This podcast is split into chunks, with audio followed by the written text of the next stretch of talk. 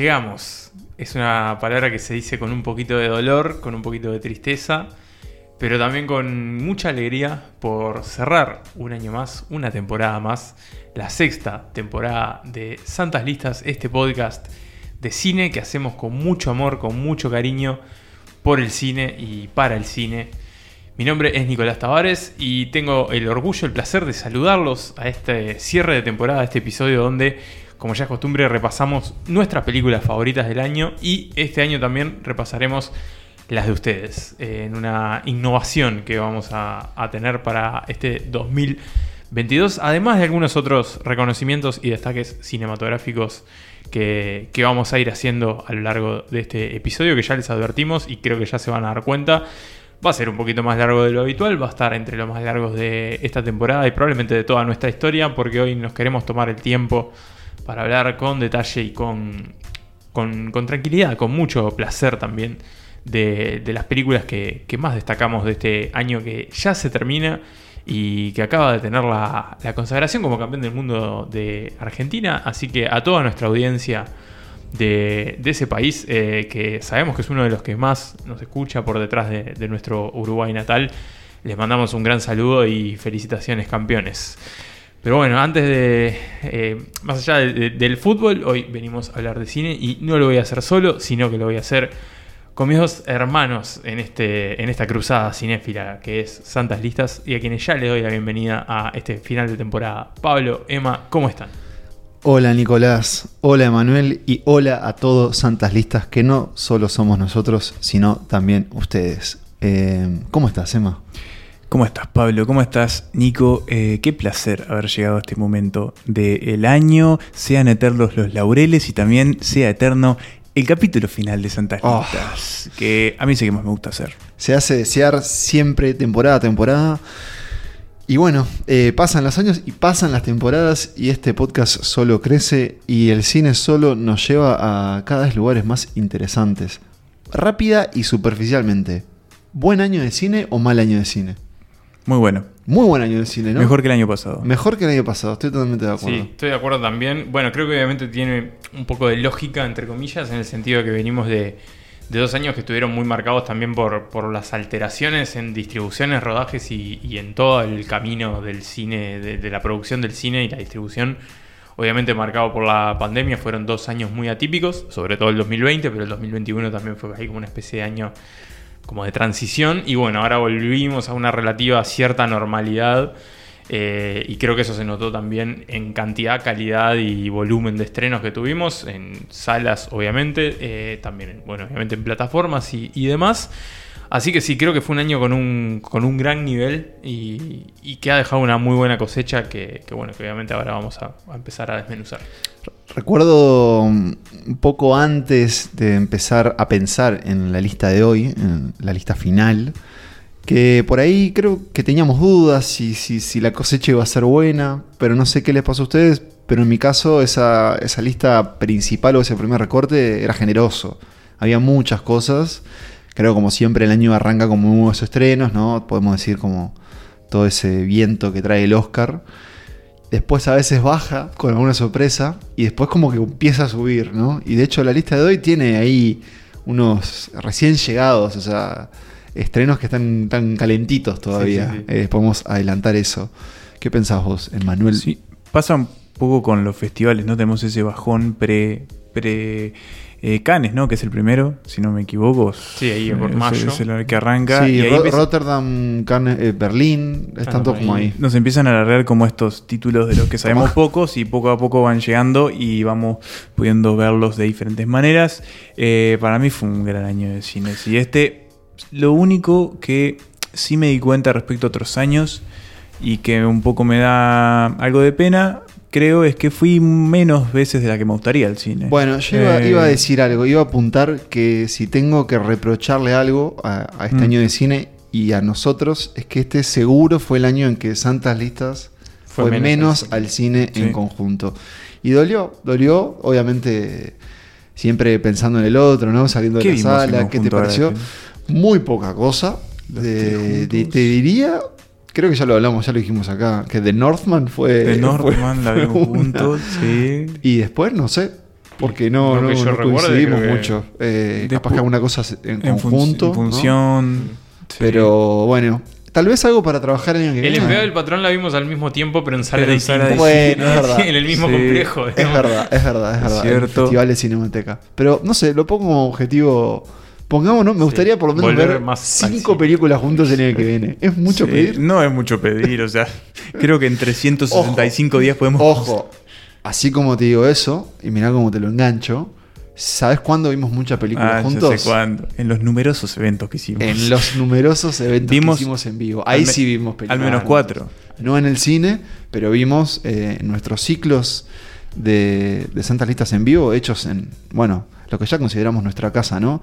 En el Club Cultural Charco y podemos creo que extender el saludo inicial, Por sobre todo a nuestro gran amigo y gran escucha, Juan Cohen, Juancito. Que en este momento de estar eh, Está colgado en la de- punta del obelisco. Está colgado del del obelisco, obelisco. rompiendo la ventana del McDonald's. Porque si algo es Juan, además de cinéfilo, es futbolero Sí, sí. eh, y argentino. Así y que. por, por si no se dieron cuenta, eh, estamos grabando esto horas después de Sí, la sí. final de, de Qatar 2022. Se así escuchan que bocinas todavía. Se puede- sí, el, el fútbol va a estar muy presente hoy porque bueno, es Sí, un día- se De hecho, pueden la primera película bocinas. que vamos a hablar es esta de. el- Avatar. es un episodio especial, los mentimos, es un episodio especial de Avatar 2, El Camino del Agua. El Camino del el camino Camino del del agua, agua. el sendero del agua. No, no, no vamos a hablar de Avatar, pero sí, sí queremos recordar, lo podemos hacer un poco al final igual, siempre, este, lo que fue el año. Antes de la lista tenemos, Cosas. eh, tenemos una picada, Ahí ¿no? va. un copetín para compartir. Pero primero vamos a escuchar Un las de- palabras, sí, ¿de quién? De un director o directora que nos haya marcado este año. ¿Se ¿De les ocurre a alguien? ¿Lionel Scaloni? No. Eh, no, vamos a escuchar un audio de quién. ¿Quién? A ver quién puedo sacar de la galera. Vamos a escuchar unas palabras de Ryusuke Hamaguchi. Arranque japonés, no entiende nada.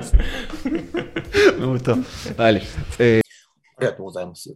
えーっと、 今、そのご紹介いただいた通り、これはドライマイカーというその村上春樹さんの短編を題材としています。で、もともとはそのプロデューサー、えー前作の寝ても覚めてもというその作品のプロデューサーでもある山本さんという方から村上春樹さんの短編をあの映画化しないかと Bueno, y como dijimos, vamos a empezar antes de develar gradualmente nuestra lista de las 10 películas favoritas de Santas Listas del 2022 con esta, estos abrebocas, estas categorías, estos destaques que queremos hacer también, que por ahí no entraron en la, en la lista, pero que, igualmente queríamos reconocer porque estuvieron también dentro de lo más valioso a nivel cinematográfico de este año. Y empezamos con, ya que estamos con, con comienzos, eh, con un reconocimiento a una figura que puede ser de cualquiera de los rubros que, que, tengan lugar en el cine, que, que este año descubrimos o confirmamos que es una, una figura a seguir, puede ser actor, actriz, director, directora, lo que sea. Así que abro la cancha, muchachos. Eh, ¿A quién quieren, quieren sacar? Eh, bueno, empiezo, empiezo yo. Eh, a fines de año pasado vi una película que se llama Mediterránea, de un director italoamericano que me gusta mucho, que se llama Jonas Carpiniano. Este año vi las otras dos películas eh, que, digamos, en algún sentido completan la trilogía calabresa, que son A Kiambra y A Kiara. Esta última entró entre mis 10 favoritas del año. Para mí fue una de las experiencias más gratificantes que, me dio, una película sobre, sobre la mafia calabresa eh, en, una zona bastante deprimida de, de la bota. Y, mm, y fue una consolidación de que para mí Carpiñano es uno de los nombres que, que hay que seguir del cine europeo acá en adelante. Eh, son sus tres primeras películas, las tres son increíbles. Akiara es la que más me gustó y para mí él es como el nombre así que me deja eh, semi nuevo que me deja el año. Bien, Pablo. Bueno, yo estoy pensando que creo que me estoy poniendo viejo y me estoy empezando a repetir, porque creo que voy a decir algo que dije en el podcast, pas- en el podcast pasado, en el episodio final pasado, pero mm, yo quiero darle, hacer un shout out a Mia Hanselov, eh, porque este año pude meterme más en su filmografía, el año pasado vimos Bergman Island, de hecho creo que llegó a entrar Sí, en, entró, entró. en el ranking. Pero bueno, no la completé aún, no es, tan, no es tan extensa, pero sí recuerdo dos visionados en particular. Eden en Cinemateca, una película increíble. Y después eh, una de sus primeras películas, Un Amor de Jeunesse. Y bueno, estoy esperando su, su- su próxima obra y es una directora que, que me entusiasma mucho. Y un poco la podría empatar con lo, quien fue su pareja, que es otro director que también pude conocer más este año, que es Olivia Sayas. ¿Lo conociste hasta personalmente? Hasta personalmente, es cierto. Virtualmente, pero personalmente. Muy macanudo. Cara a cara, digamos. Muy macanudo, sí, virtualmente. Pero más allá de eso, eh, la, su serie, que acá- no hablamos, pero él capaz. Él, él decía que era. Ay, no la vi todavía. Él decía que era una película, básicamente, y la, la serie iba de eso, de Irma Beb, pero bueno, también con Klaus of Saint María y otras cosas. La verdad que estos dos franceses me, me tienen cautivado, así que va mi saludo para ellos, eh, que deben, bueno, estar pasándola no muy bien hoy. No, hoy no. ¿no? son futboleros. Bueno, yo también eh, me meto en el rubro de la, de la dirección con bueno, una figura que, que descubrí hace muy poco con una ópera prima. Después vamos a hablar un poquito más, así que la voy a dejar un poco por encima. La señora Charlotte Wells, esta directora escocesa que, Muy bien. que bueno, después vamos a profundizar un poquito más las, las razones por las que está acá. Pero bueno, ya para, para no dejar tan vacío el espacio, también quiero destacar a otras dos eh, directoras que, que, bueno, que este año me, me llamaron mucho la atención con, con su trabajo. Una es Audrey Diwan, la directora de El Acontecimiento. Event, esta película que, que bueno, que, que está basada en la novela de la última premio Nobel de Literatura, Annie Ernaux, que ganó este año, así que por ese lado también se, se conecta con, con, el, con la actualidad del año. Eh, que no es su ópera prima, su segunda película, pero, pero bueno, también en mi caso fue, fue un gran descubrimiento. Y a nivel local con, bueno, Victoria Pena, la directora del documental Delia, que, que también me parece que es una, una voz a seguir ahí, en- ya hablando del, del cine uruguayo. Premio Revelación de la Asociación de Críticos de Cine del Uruguay. Exacto, Eh, que los tres integramos. Y Que ya que estamos, ya que estamos, podemos decir que tenemos una petit selección de películas uruguayas también para destacar este año. Delia, como ya mencionó Nico, es una de las que nos gustaría remarcar del paso por los cines eh, Sí. vernáculos. Eh, también, por ejemplo, creo que no podemos dejar de hablar de ese eh, fenómeno eh, casi inédito eh, que se vivió con Bosco. Se dice acá en este documental que esperamos durante mucho tiempo, que cumplió todas las expectativas pensadas sobre la película, la superó incluso, pero además superó esa barrera a veces compleja de lograr como el éxito de público Sí. Y llegó a casi 30 semanas en car- cartel con un montón de funciones eh, a sala llena y la verdad que es como un, un gran, Sí, gran sí. fenómeno. De corrido tuvo como un 15 de, Sí. digamos, de gran público y después, de hecho, al día que, que hoy estamos grabando, creo que ayer se vio por Sí, ahí hay- una función en el Jardín Botánico. O Sí, sea, sí, sí. hay bosco para rato Sí. Y estamos, o sea... Sí, creo que es una película que, que nos conmovió mucho, Sí. que, que la disfrutamos un montón. confieso que me gustaría volver a verla, porque solo Sí. la vi una vez. Y conozco gente que la vio más de una vez, ¿no? Que, que llegó, y eso creo que también responde a ese público que tuvo. Así que mm, esos son dos ejemplos, Sí. ¿no? Dos documentales que nos gustaron mucho. Y seguimos con los documentales. un gran año para el documental Sí, uruguayo. porque, digamos, la otra obra que nos gustaría celebrar es un doblete eh, hecho por el director Aldo Garay y sus dos películas El Filmador y Guitarra Blanca. Eh, el primero, un documental sobre los diarios y, bueno, las filmaciones de José Pedro Díaz y Amanda Berenguer. Y el segundo, un documental sobre el Sobre un artista, documental fallido, digamos. del artista Papico Civils y su vínculo con Alfredo Citarrosa. Tremendo año para Garay, que también recordemos eh, fue parte un poco de esta temporada en el episodio con Pablo Stoll, Sí. donde hablamos de, de- De su del hombre nuevo. y de- sí. Pero bueno, las dos, las dos películas eh, nos gustaron mucho. A mí el filmador eh, también ya van a ver que por ahí formó parte de mi lista personal, que después las vamos a, a revelar en nuestras redes. Porque bueno, fue un año en el que personalmente yo eh, traté, o, o más bien me, me vi como con muchas ganas de, de ver estas cosas de los archivos de- que hay ¿no? en el cine Uruguay. Y para mí ese era un ejemplo de cómo el, el cine puede ser inmortal. Por eso me, me- me conmovió mucho la obra de Alto. Así que Delia, Bosco y el doblete de El Filmador y em, Guitarra, Blanca son un poco nuestra, nuestra pequeña selección de cine nacional. Y tenemos más documentales, porque también queríamos destacar algunos documentales internacionales. Si bien hay algo de eso que aparece en la lista principal, hay otros que también nos gustaría mm, llamar la atención porque fueron grandes experiencias también cinematográficas de este año. Uno de ellos es Flea, este documental que pudimos ver, por suerte, en el cine, que llegó a ganar Oscar, no me acuerdo. No, no ganó ninguno. No ganó ninguno, pero Justicia. Estuvo nominado a tres, mejor película internacional. Una, rareza. Mejor documental y mejor mejor película animada. hemos hablado de Flea en el capítulo de los documentales, así que no vamos a ahondar demasiado, pero es un, una película bellísima, muy cruda, con momentos de verdad muy conmovedores y una historia que la única forma de contarla era haciendo un documental animado, algo bastante inédito, pese a que hay algunos antecedentes, pero los tres estamos de acuerdo que fue un, gran mojón de- de- del año en ese sentido. Sí, tal cual. Yo quiero destacar eh, This Much I Know to Be True, este documental sobre Nick Cave, eh, este músico y artista, digámosle, porque que no es solo músico, eh, australiano de, Andrew Dominic, que este año tuvo este, este gran documental y también hizo ficción con Blonde, una película de la que mejor no, no hablar mucho.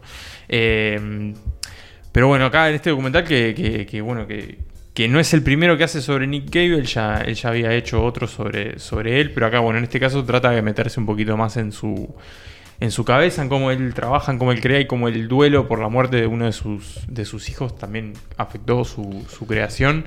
Me parece que, que, bueno, que logra como esa emoción y al mismo tiempo tiene también como mucha, mucha épica en lo que muestra y las cómo recrea, cómo muestra la, música y cómo los shows de la banda de Cave es maravilloso. Y si me permiten, muchachos, eh, tengo un, un pequeño, un pequeño destaquecito que quería hacer. No tenía idea dónde meter esto, porque mm, no es, no es una película, eh, no es un documental, no es, no es nada. Es, es- es Espero parte, que no sea una serie. es parte de una serie, pero Ah, me parece que está bueno destacar. jugando con fuego, Manuel. Está bueno destacar el regreso de Panos Cosmatos a la dirección en The Ah. Viewing. Ese delirio cósmico que fue parte de la serie de Guillermo del Toro, Gabinete de las Curiosidades. Te lo- es, te lo- es algo autoconclusivo te ahí, lo ¿no? dejo- o sea, puedes lo verlo solo. Lo dejamos eh, pasar porque bancamos mucho al señor Panos Bancamos mucho a. Panos Cosmatos en Y este- de hecho en- hablamos de Mandy en la, Sí. en la otra Exacto. temporada, ¿no? El año The pasado. Viewing es un. Lo pueden ver por sí solo, es bueno, una locura. Y este año hablamos de su padre, además. Sí, además. Así que bueno, señores, esos son nuestros destaques eh, previos a meternos ya en la lista de 10 películas, 10 favoritas en estas listas. Eh, así que si les parece, después de este brevísimo, pero brevísimo en serio, Pablo, no pongas un audio muy largo, brevísimo audio, eh, vamos a meternos en el puesto número 10 De Panos Cosmatos, ¿no? de Panos Cosmatos. As a must, I expect dead silence and for people to like leave the theater. Empezamos este repaso eh, por nuestras 10 películas favoritas del 2022 según Santas Listas, eh, efectivamente con el puesto 10. Una película que, que mantiene, que, que si algo tuvo el 2022, eh, que siempre sale esta, esta palabra del año, ¿no? como el término del año. Estamos de acuerdo que una de las palabras del año a nivel cinematográfico, a nivel de espectáculo, fue multiverso. Eh, fue una- un año donde los multiversos saltaron de, de la, de la idiosincrasia del cómic al cine y esta película tuvo algo que ver con eso. Para bien y para mal. Generalmente para mal, excepto, creo yo, con lo que vas a presentar a continuación. que es Everything Everywhere All at Once, todo en todas partes al mismo tiempo. La segunda película de esta dupla de directores estadounidenses, los Daniels, Daniel Kwan y Daniel Shavert, que ya habían hecho eh, Swiss Army Man, una película que, que en lo personal quiero, Sí, quiero yo, mucho. yo recuerdo un joven Tavares que, que en una, una lista la incluyó. ¿No eh, entró en alguna Swiss lista Army del Man. año? Creo que sí. Si no era cuando- como de lo. De, te diría tal vez lo que no fue estrenado. Mm. eh, por ahí estaba ese, esa- ese experimento Mm. con Daniel Radcliffe y, y Paul Dano eh, sobre este, este cadáver que, que aprende a vivir ¿no? en esta isla. Y si hablamos de experimento, Everything Everywhere All at Once es tal vez uno de los mayores experimentos que vimos en pantalla grande, ¿no? Porque se estrenó en cines uruguayos, Sí, aunque tuvo un paso fugaz, ¿no? sí, fue un paso, un paso muy No fugaz. acompañó mucho el público el criollo. público y la distribución tampoco ayudó mucho. Con sus horarios. yo. sí, sí, fue como un poco, un poco complicado verla. como capturarla. Exacto. Esta película que, bueno, acá de ese experimento que, que ya habían hecho, acá recibieron un cheque un poquito más sustancioso para, para ejecutar este, este delirio.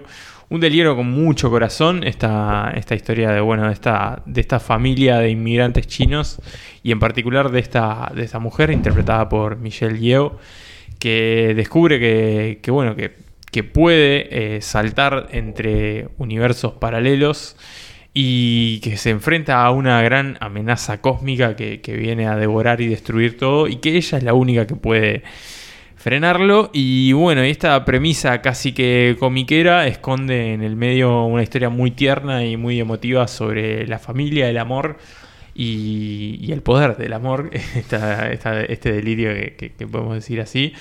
Eh, una película que- que tiene una escena muy emotiva protagonizada por dos piedras, por ejemplo. Sí, o una parodia en sí- dentro de la propia película de Ratatouille. Exacto. Y eso es solo la punta del iceberg de Sí. un gran delirio de entretenimiento que yo te confieso que fue una experiencia muy satisfactoria en sala, pero me dejó como unas calorías algo vacías. Y sin embargo no descarto un día volver a verla para encontrar ese punto emocional que tiene la película porque emociona. Sí. Eh, Dentro de todo ese delirio de Sí. las risas, también te puede llegar a, dar algún golpecito. Pero es un torbellino Mm. de. Es como un. No sé, como poner un caleidoscopio en una licuadora, básicamente. Porque. Hay de todo, hay de todo. Tenés mucho. Es, es como que.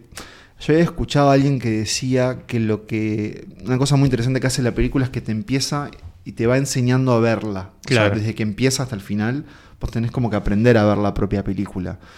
Y no te da muchos respiros. Mm. Pero. mm, A mí, todo lo que la acompañó, o sea, los propios Daniels y, y bueno, una clara intención en que Michelle Yeoh alcance una nominación como mejor actriz al Oscar, que para todo indica que sí. Porque, eh, por si no lo saben, esta película es y tiene el respaldo del estudio de- o la distribuidora A24. Ujú. Y fue un fenómeno como único de taquilla en Estados Unidos, ¿no? Una película independiente, sin eh, bueno, estrellas de cine convencionales, y rompió todo. Y creo que va, va eso, va derechito al Oscar, o sea que tal vez, probablemente no sea la primera vez que hablemos de Everything Everywhere All at Once en este podcast. Sí, que la verdad sería un placer porque tiene como una cosita media, no digo subversiva, pero sí es como un poquito rebelde, ¿no? Como, bueno, trata de no ser tan complaciente y... O sea, tienen es- chistes con consoladores que- que, que Exacto. van en rectos. ¿no? Ese gente que nivel se, que se inserta tiene. cosas en el recto, Sí. eh, entre otros. Pero, eh, perdón, y a la vez tienen homenajes a, a Con ánimos de amar. Exacto. De- sí, sí, de Wai. Sí, sí, tiene como esa gran licuadora de influencias y, y sale una, una mezcla súper rara y súper delirante, pero al mismo tiempo también cuando quiere es muy conmovedora, cuando quiere es muy graciosa, cuando quiere es puro delirio. Eh, o sea, y además, además de todo eso, a nivel visual también es como muy... Es como una cosa que tiene esto, como las, las parodias y las influencias muy, muy marcadas y como, como el juego también con eso, pero al mismo tiempo genera como algo propio también, como, como una mezcla propia. Y las escenas de acción, las coreografías de pelea son, muy bien son hechas. impresionantes. Sí. Eh, están, están muy bien hechas. Y bueno, creo que a ellos dos, a los Daniels, los deja muy bien posicionados. Sí, de cara a lo que, a lo que venga después. Y, y hay que preguntarse si van a seguir en ese camino, ¿no? De, de obras originales escritas por ellas.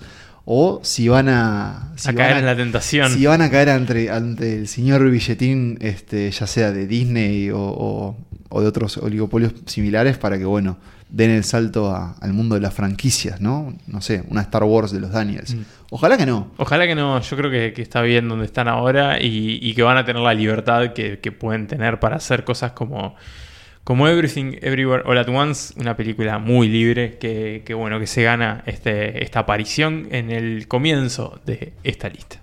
Come on. You may be in grave danger. There's no time to explain. Hold this. Why are you doing this? Pay attention. When we leave this elevator, you can either turn left or you can turn right and go into the janitor's closet. 神 because I go yo. Why you download all these apps on my phone? Breathe in. You're gonna feel a slight pressure in your head. You turn the.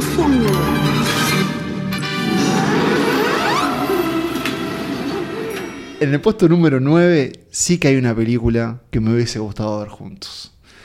Porque estamos hablando del tercer largometraje de uno de los, directores al que le dedicamos un episodio esta temporada. El puesto número 9 en las películas favoritas de Santas Listas del 2022 es para Nope. o Nope. Nope. Eh, la tercera película de Jordan Peele.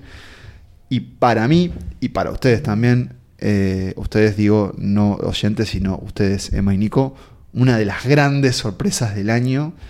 Y una de, para, para mí de esas películas que una vez que, que viste, tenés que dejar pasar un tiempo. Y ese tiempo que pasó entre que vimos la película y el hoy fue una que solo creció en mi, en mi fanatismo, en mis interrogantes y en alguna forma mis aplausos al talento de Nope, que, de, de Nope, de Peel, que creo que acá en este caso creció en su ambición, creció en- por- seguramente en En presupuesto, por Sí, seguro.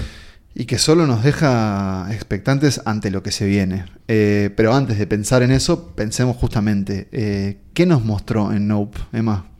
En Nope tenemos, a diferencia de lo que pasa en sus primeras películas, ¿no? En, Get Out y en Us, para mí lo que hace es amplía como el espectro de, de lo que quiere contar.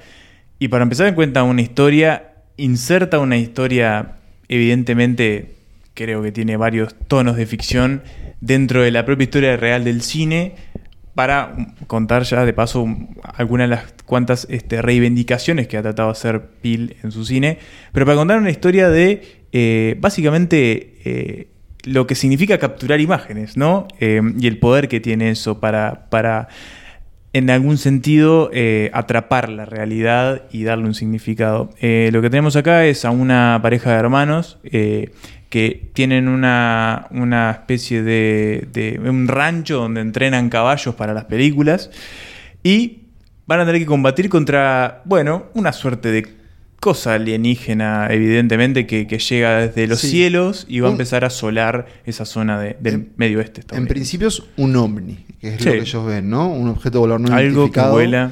este, Eh, y al que apodan bajo el nombre de, ¿te acordás? no. Jean Jacket es el nombre que le dan, porque bueno, casi como si fuera un animal más. Eh, en una película protagonizada por el gran Daniel Kaluuya, Gran hay que Daniel decirlo. Kaluuya, Un sí. tipo que tiene como, como la, la apariencia de, o sea, como de inexpresivo, pero al mismo tiempo como logra transmitir Sí. una presencia increíble. Pero Sí, sí, si sí. pensamos en su, en su- en- en- bueno, este fue el año que ganó el Oscar, el de Claro, hecho. Eh, Ganó por. Messiah. Sí.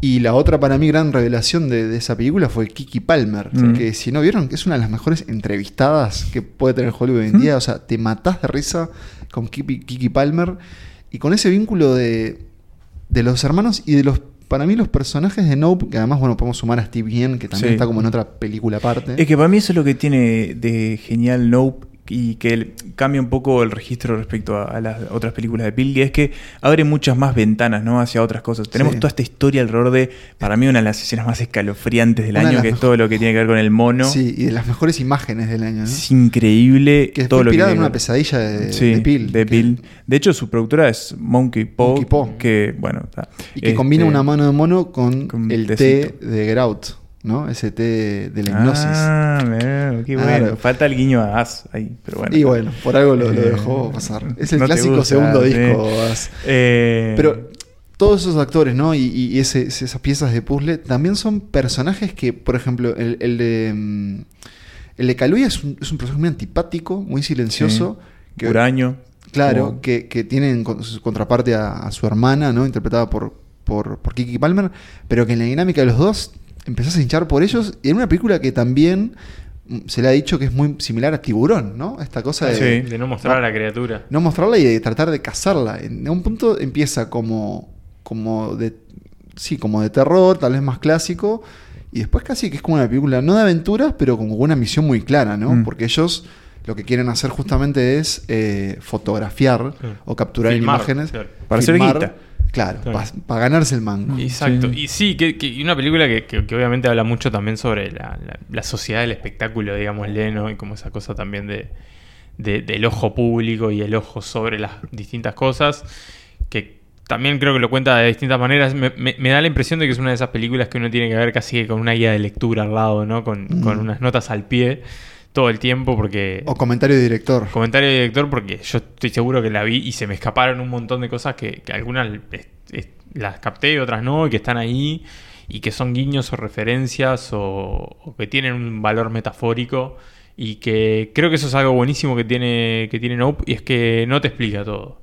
Hay un montón de cosas que, que te las deja planteadas y que está en cada uno entenderlas o no, o que simplemente, bueno, pueden pasar como algo que es parte de la película, pero que además tiene otro significado.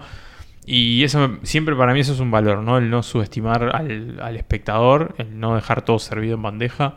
Lo que se dice y lo que no se dice a veces tienen casi que el mismo valor. Y eso, creo que, que es una película en la que se nota ya la, la confianza y la ambición de Peel. Y, y creo que obviamente lo, lo cumple muy bien. Eh, como que a veces la ves y decís, está, no tengo idea qué me acaba de querer decir, Mm, sí. pero siento que me dijo todo. Sí. Y, creo que ahí también está como uno de los grandes méritos de, de Nope. Y una al- aluvión de, de imágenes muy memorables, ¿no? Desde los muñecos inflables, eh, esa, esa falsa noche, ¿no? Sí. La, la- la noche americana que hace, bueno, el to- el- la lluvia de sangre sobre el hogar. El personaje del director, eh, ese que miraba imágenes de, Sí, de cangrejos y demás. Y bueno, todo eso también reunido por la fotografía de, yo me animo a decir, otro amigo de esta casa, el señor. Van Hoytema, que siempre te diría que podríamos investigar en, lo- en los archivos que se cuela Mete una película Parece, suya. en está, listas, ¿no? Sí, Eh, pero además tiene un montón de, sí, como pequeños guiñitos, o no sé si guiños, pero como, como pequeños destellos de la película son increíbles, como la el- en la escena que, que, bueno, eh, el personaje de Steve Young hace su gran acto, digamos, y pasa Sí. lo que pasa. que él es, Eh, él es- él es dueño, por, por si no él es dueño de Un parque un temático. parque temático eh, y él es un ex, ex actor infantil que, que atravesó una, una experiencia parque traumática. temático medio decadente, ¿no? Sí, sí. Totalmente, ahí en, en los desiertos de California. Y que aparece, por ejemplo, una, una mujer que estuvo en el momento del mono, ese instante que se le levanta el velo, es increíble. Eh, y después, no sé, la última toma de la película, la última imagen de la película, es increíble. Hay hasta un guiño a Eh, Akira en un momento sí, con la moto. con la ¿no? moto. Con- Y bueno, el, el- el tipo de la moto que cae, como también esconde como un montón de cosas, eh, ese periodista que cae en, la- en- en esa moto como media futurista, eh, no sé. A mí el cine de Peel siempre me da la sensación, y en base a la experiencia también me ha pasado, de que necesito volver a verlo para Sí. poder volver a formarme opiniones sobre las películas. Mm. En este caso no he podido volver a ver Nope.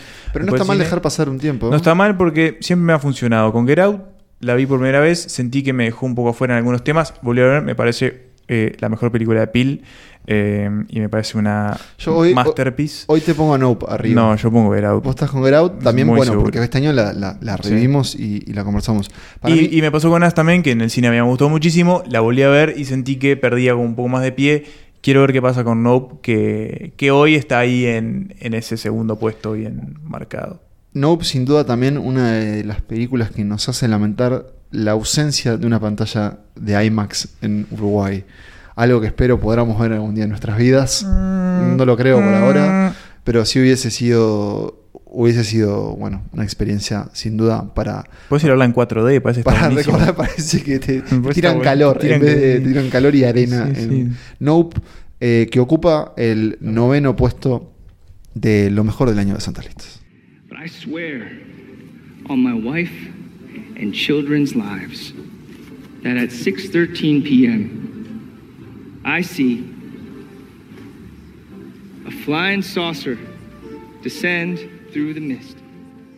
Y hablando de caballos, Nope, nos vamos a el campo uruguayo, más precisamente a la frontera con esa tierra eh, misteriosa llamada el Brasil, eh, para la primera y la única película uruguaya que forma parte de esta lista, eh, que es El empleo del patrón. La el tercera, voto estratégico de Pablo Estaric. eh, sí. No fue estratégico, pero fue con me, el corazón. Me gusta que, que igual aparezca porque fue una gran experiencia cinematográfica. La tercera película de Manuel Nieto, el hombre que trajo, entre otras cosas, no, entre otras cosas, no, trajo La Perrera y El lugar del hijo. Me gusta ese, ese Ricardo Datín que acabas de tirar, ¿no? Venimos de la tercera de Pil, ¿Eh? vamos a la tercera Ricardo de. Nieto, ¿no? Sí, sí, Hay algo ahí. en- en- Y bueno, era la segunda de los Daniels, a menos que hayan tenido una ahí que no conocemos. En fin, eh, tenemos el empleo del patrón, una historia, eh, bueno, que habla, habla como de este costado rural uruguayo que para mí eh, es el más alejado de nuestras realidades y es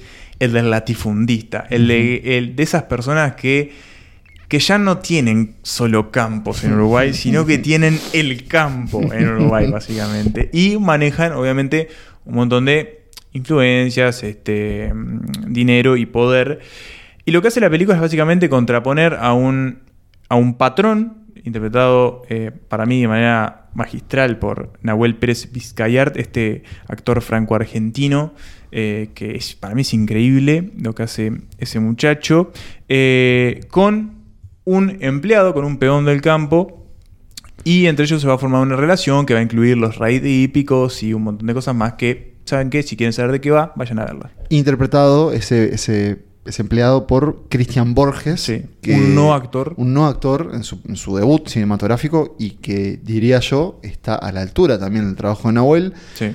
Y de hecho el propio Nieto comentó en, en la, en la- la vuelvo a recordar, la ceremonia de los premios de, de la ACU, co- como dijo Nico, los tres formamos, que bueno, que él sentía que, que, mm, que el trabajo de los dos, o sea, que el trabajo actoral de esta película había, había logrado ser lo que es por, por ellos dos, ¿no? Sí, por la sí. dinámica de esos dos. Y está en el título, ¿no? O sea, el empleado y el patrón. Si ese vínculo no, no te llega, no te conmociona, no hay película Mm. con la que entrar. La vimos los tres en el Festival de Cinemateca. Sí. Con todo lo que eso implica, ¿no? Con el, el, el El tono celebratorio también Sí, era el cierre y eso a veces puede que uno vea la película de forma más, eh, tal vez como más abierto, ¿no? Pero creo que sin duda los tres salimos y con, con los días eh, supimos que, y acá me corrigen si me apuro, ¿no? Pero creo que lo dijimos. Vimos una de las mejores películas uruguayas de todos los tiempos. Sí, sí, Eh. la mejor de, de Nieto seguro, eh, una de las mejores sí, de los últimos tiempos. Una película que para mí, comparando también con el resto de la filmografía de, de- Nieto, en este caso obviamente él es un cineasta que se preocupa mucho por la cuestión eh, más como mm, sociopolítica del mensaje de su película, pero a diferencia de quizás lo que me pasaba con El lugar del hijo, es que siento que en el, en el patrón el mensaje y la historia están al servicio la una de la otra y, y no, no, no se superponen. Y me parece que eso hace que uno no, no- no- no se sienta como contaminado por una por otra y termine eh, totalmente involucrado con el derrotero de los personajes, con ese clímax eh, del final, de la carrera de caballo que es increíble. El.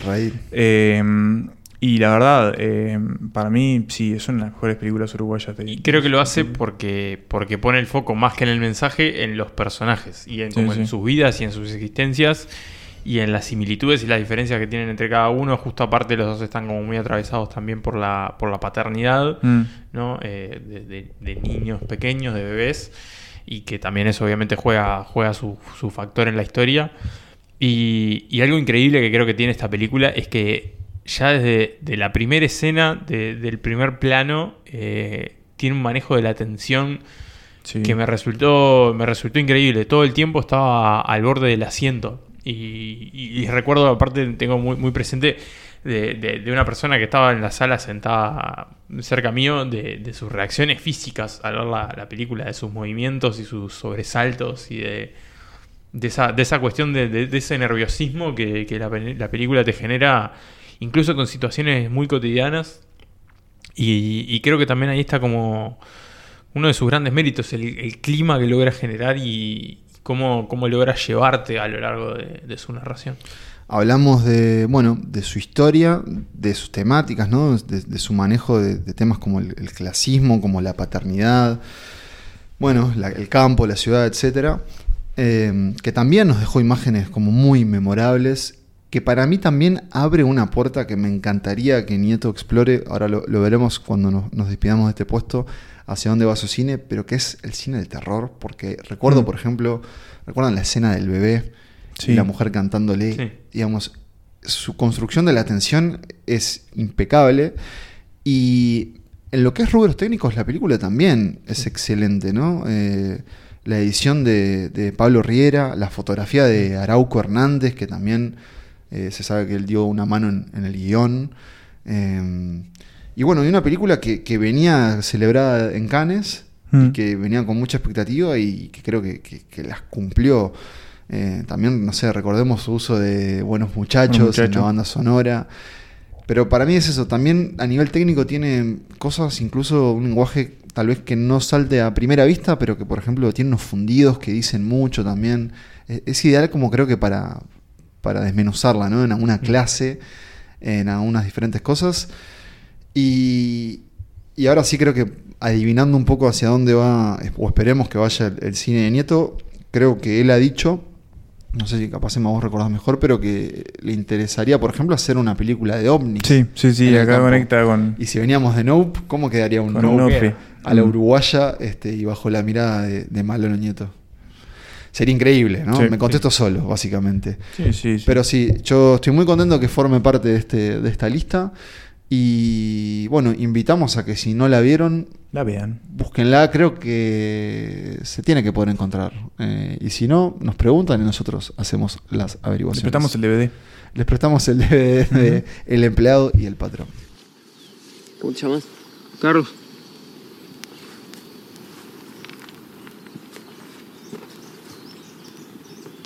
¿Qué edad tenés? 18. ¿Manejas tractor? Sí, ¿Con tu Volva, con arado? sí, con todo. ¿Tenés libreta? Pa, no tengo libreta. Pero en la estancia de la hoy manejo sin libreta. El 2022 nos traía un montón de cosas eh, en la, su promesa eh, de principios de año. Y una de las cosas que nos iba a traer y que más esperábamos, al menos hablo por mí, después ustedes me dirán qué tal, es la vuelta del señor David Cronenberg, primero al cine y después a el body horror, un género que si no lo inventó, lo perfeccionó. Eh, El estamos horror- hablando... el horror corporal. El horror corporal, el horror que supura a partir de nuestros organismos hechos de carbono. Eh, porque estamos hablando de que en el puesto número 7 del ranking de las mejores películas del año según Santas Listas está Crímenes del Futuro. Eh, una película que te puede hacer vomitar de desagrado, que te puede Por emocionar. No, que te Nicolás, puede conmover y que tiene a ese prohombre del cine que se llama Vigo Mortensen. Ahí estamos de acuerdo. en- Hoy debe haber festejado. lo- además. hoy- eh, debe haber festejado Vigo, seguido. Claro, Claro, con su hijo, ¿no? Sí, una bandera peludo. argentina y una de San Lorenzo seguro. Siempre. Crímenes del futuro, el regreso del maestro Cronenberg. Y digámoslo, una película que a Manuel y a mí nos gustó muchísimo. Y que a Nicolás no. Pero que sin embargo está acá porque respeta el método de Santas Listas. Y si Crímenes del futuro quedó, Nicolás no lo va a negar. Como parte de Santas Listas, sabe que forma parte de este año. Por contrato. Pero antes No, de adentrarnos en la- ella, Contra Nico. el sistema no se gana. Antes de adentrarnos en ella, Nico, ¿te podemos convencer que le das otra oportunidad? o Capaz, no por ahora. Pero no por ahora. Bien. Em, si Bueno, no para, la- para ver, para antes que verla de vuelta, veo Videodrome de vuelta, que es lo mismo, pero mucho mejor. Bueno, bueno. Sé que- palabras fuertes, palabras gusta- fuertes. No sé, tendría que ver cómo envejece Crímenes del la Futuro, historia de pero- Crimen en el Futuro es la historia de un artista eh, llamado Saul, Saul Tenser. Tenser, eh, cuyas, Gran nombre. cuyas hay- todos los nombres de Crimen en el Futuro son una maravilla, pero cuyas performances eh, de arte consisten en Extriparse tumores que le crecen. Sí, digamos, él genera, su organismo genera nuevos eh, órganos y junto a su contraparte, su pare y de interés romántico, eh, digamos, o sea, otra Pareja barra colaboradora. Exacto, color artística, eh, interpretada por Lia Sedou. Eh, bueno, él se saca esos órganos en vivo y la gente lo va a ver. Cuando los conocemos, estamos en una Grecia, en Grecia, una Grecia muy venida a menos. ¿Se aclara que es Grecia? No, me parece que no. No, no, se aclara. Es como un, Eso lo sabemos nosotros. La Es película fue filmada en Atenas, pero cosa. sucede en este, en este un mundo. lugar. Eh, Sí, y bueno, un lugar venido a menos, posapocalíptico, podríamos decir.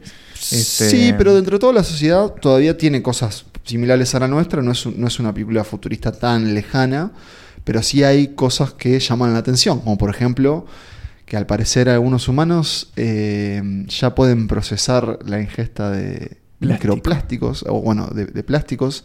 Varios ya tenemos esos microplásticos en nosotros, como es ahora, como está comprobado. Y ahí nos lleva a Cronenberg en una película para mí muy valiente, muy osada, bastante descarada. Mm. Y no sé también sin. O si, no sé si sospecha que es el propio Cronenberg un poco tal vez burlándose de sí mismo y de nosotros, ¿por qué no? Pero que bueno, que nos dejó una de las mejores películas del año. Gran eh, papel de Kristen Stewart también. Enorme papel de Kirsten. Y Nico, ¿vos quisieras decir algo igual al respecto? O sea, o por- porque creo que es interesante explorar la... de- no, Para que no solo sea una. una, una- no, no, digo, yo sé que hay O cosas sea, que... estamos de acuerdo que es la más divisiva para nosotros. Sí, ¿no? yo sé que hay cosas que te gustaron y yo te dije que Everything Sí. All Once me dejó esas calorías vacías, pero me interesa que nos cuentes algo que está bueno también con el cine y con el encuentro con los maestros, que es eso, la idea de la decepción, ¿no? Del ir a esperar algo y que no y no encontrarlo. O sea, ¿qué nos puedes contar justamente de esa experiencia? Que la viste en el cine, eso sí. La vi en el cine, sí. eh, a mí la verdad que me, me pareció eso muy... Vos decías lo de las calorías vacías. eh, obviamente... en- en- Mucho ruido y pocas nueces. Mucho ruido y pocas nueces en mi caso. O sea, obviamente entiendo lo que, lo que quiso hacer Cronenberg, que, que ya lo ha hecho además, porque, por ejemplo decíamos eso lo de Videodrome, de, que tiene varios puntos de contacto ¿no? con, con ella. Pero, pero se me hizo muy, muy, muy densa, densa en el sentido, en el mal sentido, ¿no? Como muy anunciada y aburrida en algún modo.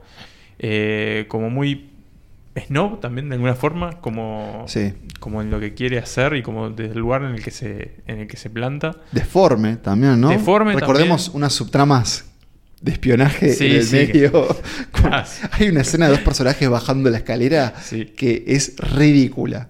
Como, Eh, uno- como unos momentos que se me hicieron como, como gratuita su presencia, ¿no? Mm. Eh, como- pero, pero obviamente entiendo por, entiendo por dónde quiso ir Cronenberg, pero al menos en mi caso no... Siento que no me dejó nada. Eh, como que, que había cosas interesantes ahí, pero que podrían haberse planteado de otro lugar. No le soltás la mano a- a- al no, maestro igual, ¿no? A Cronenberg no se le... Ah, no se te bajás de la explica. Cronenberg. No, Hablamos de viene en el futuro, me parece este año. ¿En Eh, este podcast? sí. No, que yo no. recuerde. No hubo. ¿Están seguros? Sí, sí, no hubo, no hubo motivos, digamos. No hubo episodio de Cronenberg. Eh, y no, no, no, no. Hablamos de Lynch el año pasado, Claro. ¿no? Eh, pero bueno. Lynch es otra persona. No, sí. Estoy hablando de los, de los, de los Eh, sí. Pero Pero, no, sí, no, creo que, que- que a diferencia de las otras películas que están en esta, en esta lista, no, no tiene la, la aclamación unánime de santas listas. Está perfecto que así suceda porque esto no deja de ser arte y el arte es subjetivo, eso ya lo, ya lo sabemos. Pero, pero bueno. Subjetivo y corporal, ¿no? Claro, y, había- y a obra y gracia de ustedes eh, está acá y Sí. bueno, y está ahí y no se mueve. Y está ahí y no se mueve. Y ahí la vamos a dejar. Y quedará entonces en, los, en la historia de Santas Listas que Crímenes del Futuro de David Cronenberg fue una de nuestras películas favoritas. Y no es la única porque todavía nos quedan seis más. Nos quedan seis más. O sí, seis más. Nos quedan seis películas más después de este audio de Lionel Messi. Do you think you would ever let me be a part of your show? Uh, just because I would love to find myself. You at the controls. I would, uh, that would definitely fall into the category of new rice. That is where I live.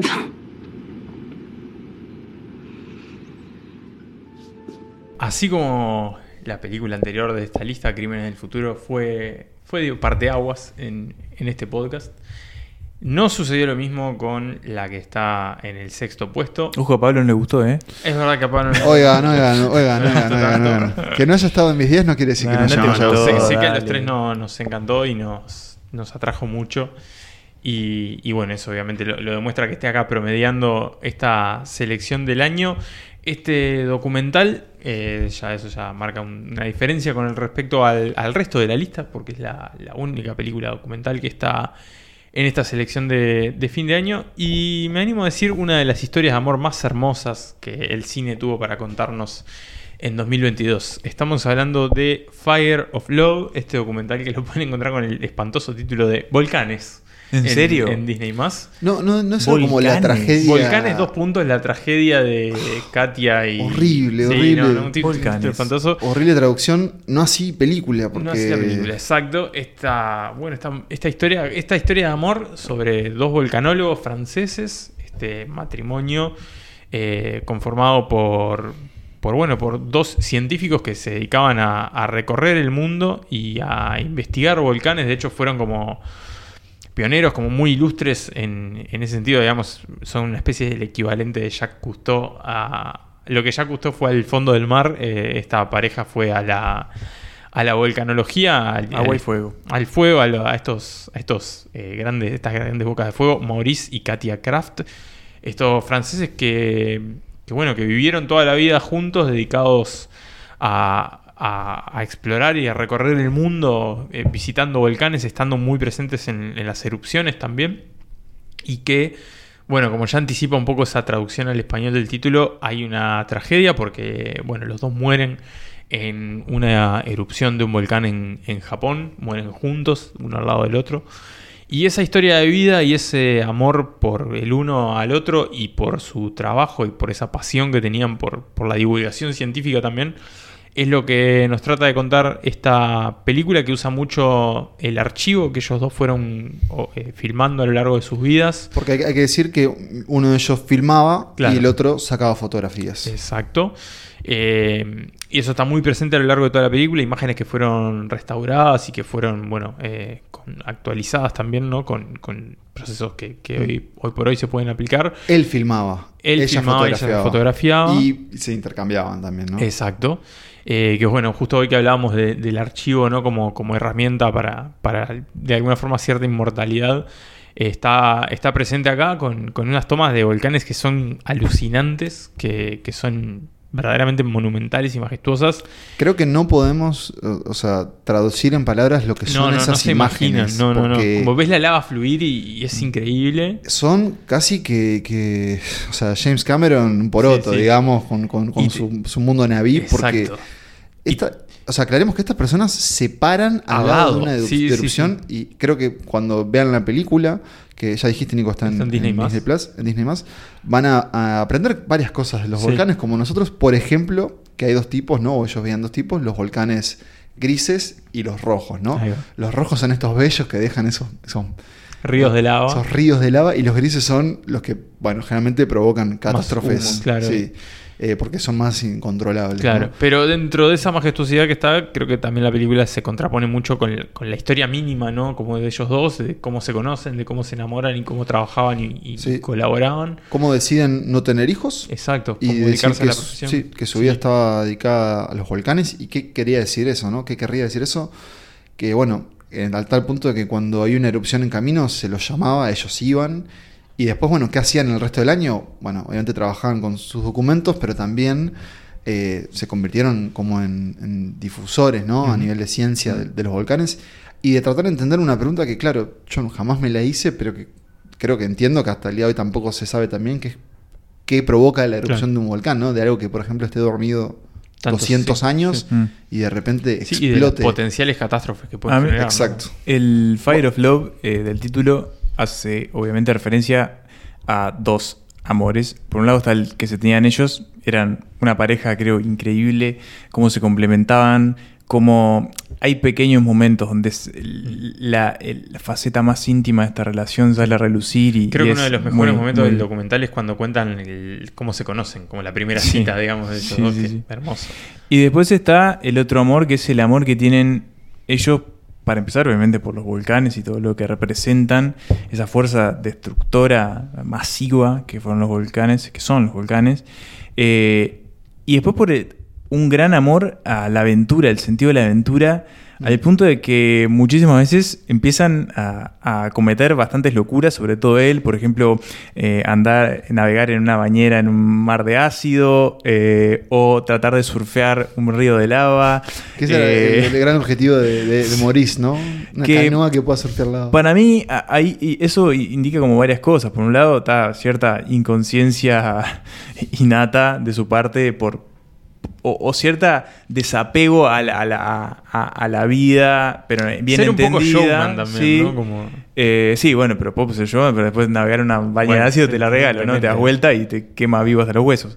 Pero. mm, Y después, eh, eso, como, como entender que en algún punto estamos acá en un momento, un tiempo muy corto, de hecho ellos lo dicen, muy- y, y que si tu vida tiene sentido en un lugar, bueno, ese es el lugar donde tenés que apuntar. Y evidentemente eso le pasó a ellos. Ahí encontraron los volcanes como su hogar, lo dicen muchísimas veces.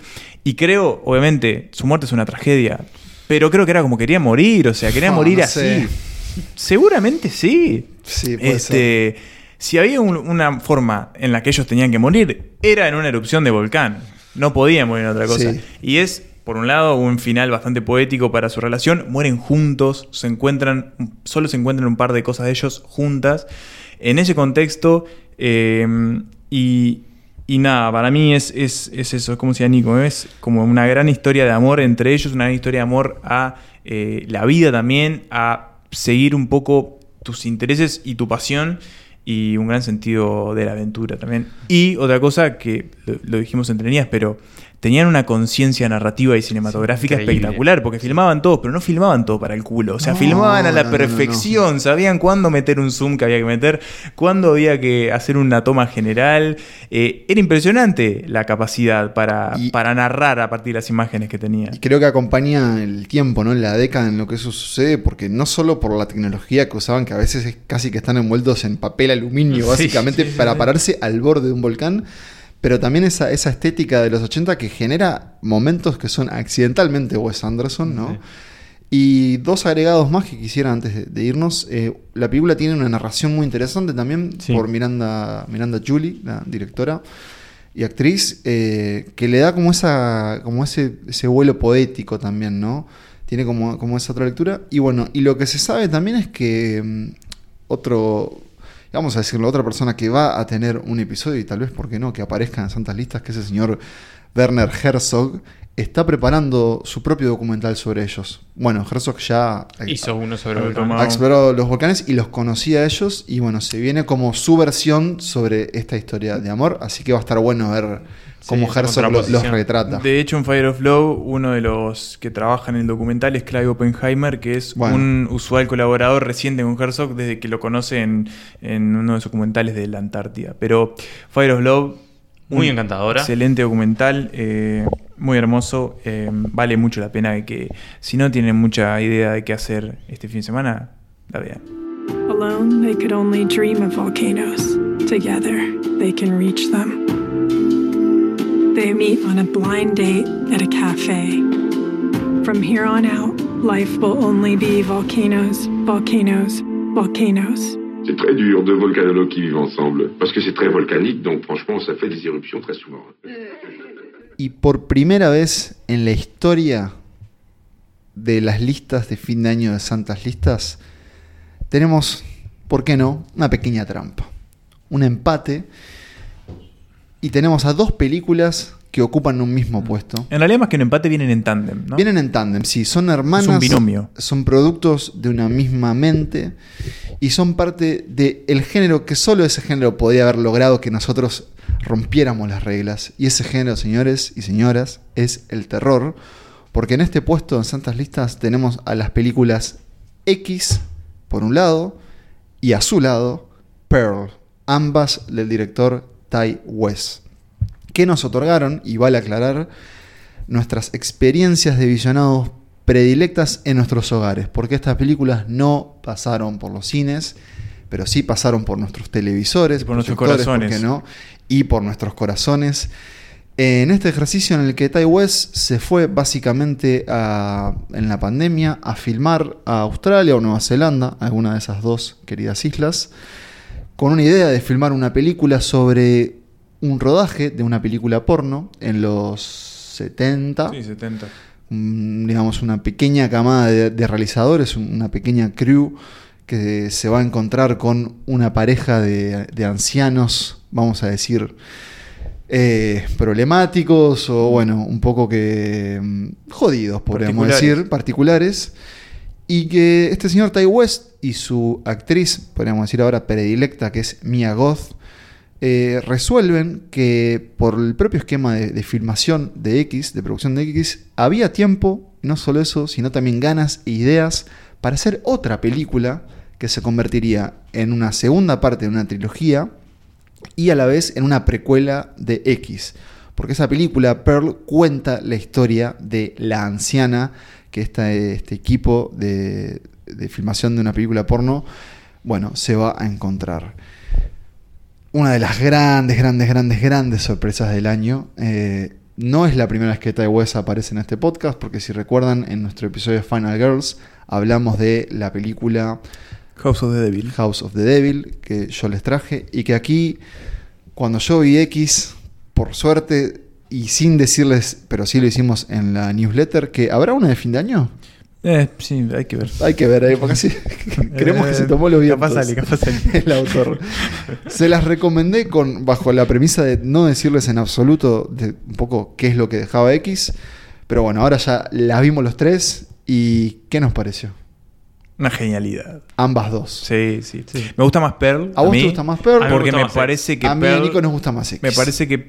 Pero nos gustan las dos. también. claro. Sí, yo creo que hay- Y es buenísimo el diálogo que hay entre las dos. X, yo lo siento como es un- increíble, es un slasher que me, me- encantó. Fenomenal, Súper sangriento, bien filmado, brutal, le chupa todo un huevo.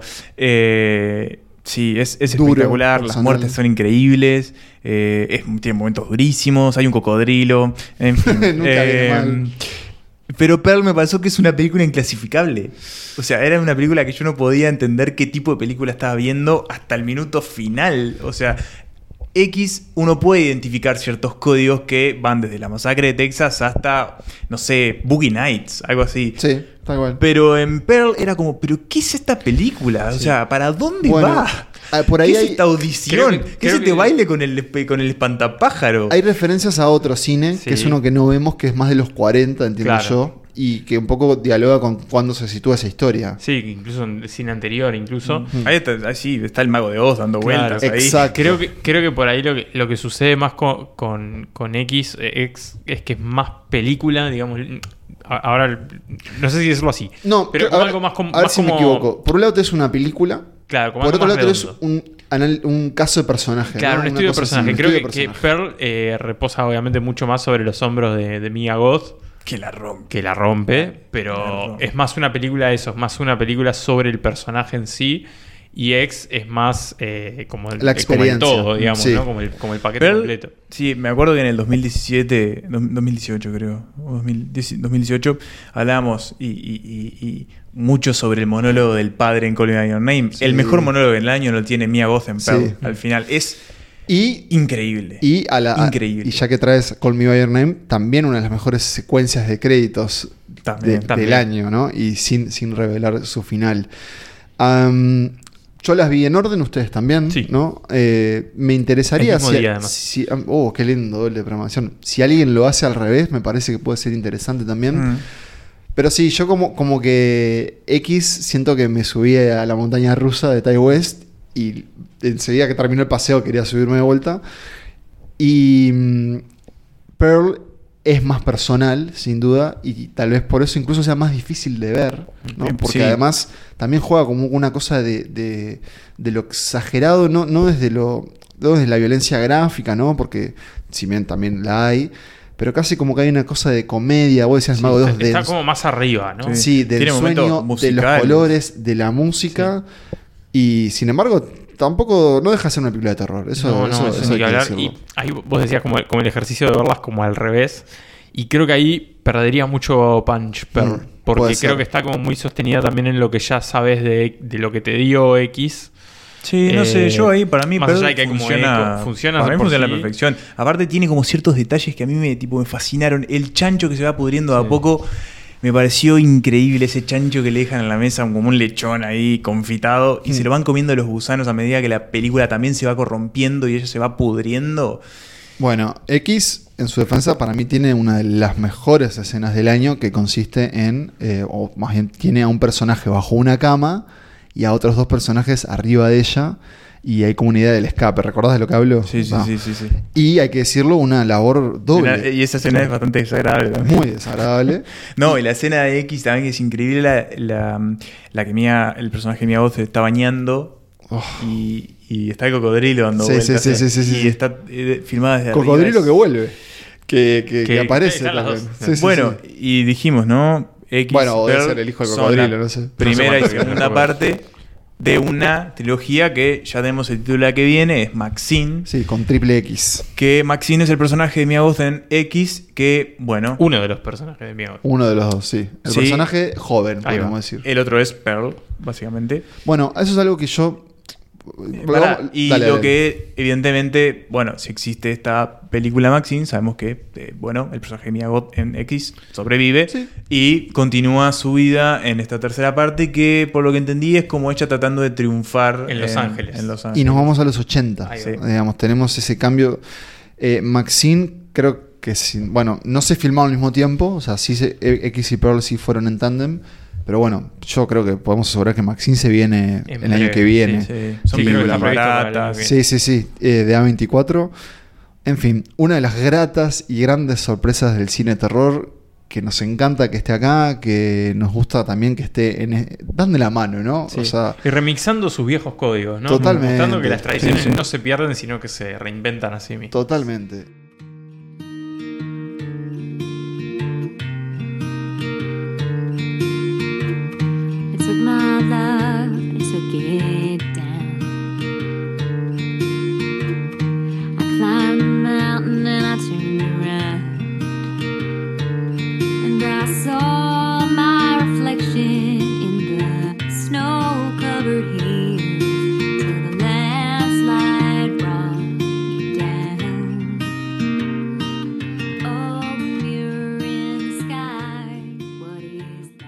Allá a comienzos de año, en la. en esa tanda que lo- los Oscars nos tiran por la cabeza. eh, y que a veces, bueno, hay cosas que, que- que más vale esquivar y descartar rápidamente. Por ejemplo, Coda. Eh, también. Coda. ¿Se acuerdan de Coda? La ganadora mejor película. También hay, hay maravillas, hay joyas que están, que están ahí, que vienen con el envión de los premios, pero que, que los trascienden y que terminan ganándose un lugarcito en, el corazón y por supuesto en esta lista de, de lo mejor del año. Y no va a ser la única, pero esta es una de ellas. Estamos hablando de Drive My Car, la película japonesa de Ryusuke Hamaguchi, a quien mencionamos más temprano. Esta película que fue la ganadora del Oscar a Mejor Película Internacional, que es una adaptación de un cuento de Haruki Murakami, uno de los escritores japoneses más, más conocidos, y que es, para mí, eh, así nada más, cine. Para mí es lo que... el- Poetic cinema. Poetic Cinema, eh, en palabras de- del director Barry Jenkins, es todo lo que el cine debería ser. Y creo que, que lo resume perfectamente esa frase porque está todo ahí. Está todo ahí. Esas tres horas están resumidas en, en esa frase. Una película que, que va a su tiempo, va a su ritmo por, por la ruta. Que, que se toma 40 minutos para plantearnos la historia. Que recién ahí como, digamos, comienza, ¿no? Por lo menos presenta ahí el título, esa, esa- ese gesto castarico le encanta. eh, Mm. título tardío. Ah, y que recuerdo, Emanuel, ¿vos, vos la viste antes que yo esta película y me advertiste de eso? No sé. Oh, no, no, no, no, no. Creo que una de esas algo. eh, la cara de Shrek se materializa en Emanuel. Pero bueno, en alguna de estas sí, o tal vez. sí. No importa. Cuando, Puede suce- ser, cuando sí, sucedió. Te contesto, sí, sí, sí. La vi antes y te Cuando dije, che, mirá que está bueno esto. Me caí rendido y La más. viste, me- la recomendé, dije, che, mirá, te Drive My Car, es- está buena. Está buena, dice que está buena. Pero más me alegra que así suceda porque era solo una muestra de lo que se venía en Claro. esas tres horas. Tres horas, sí, pero que, pero que la verdad es que fluyen de una, de una forma increíble.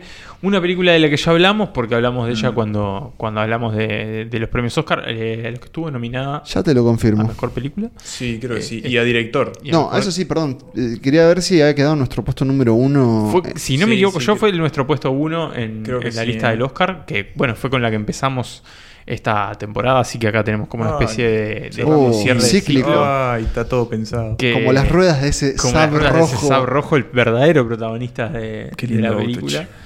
Y, y bueno, una historia que, que ya lo dijimos en aquel momento, lo volvemos a repetir ahora, que es muy hermosa, que es muy melancólica, muy dolorosa, pero también eh, muy cautivante.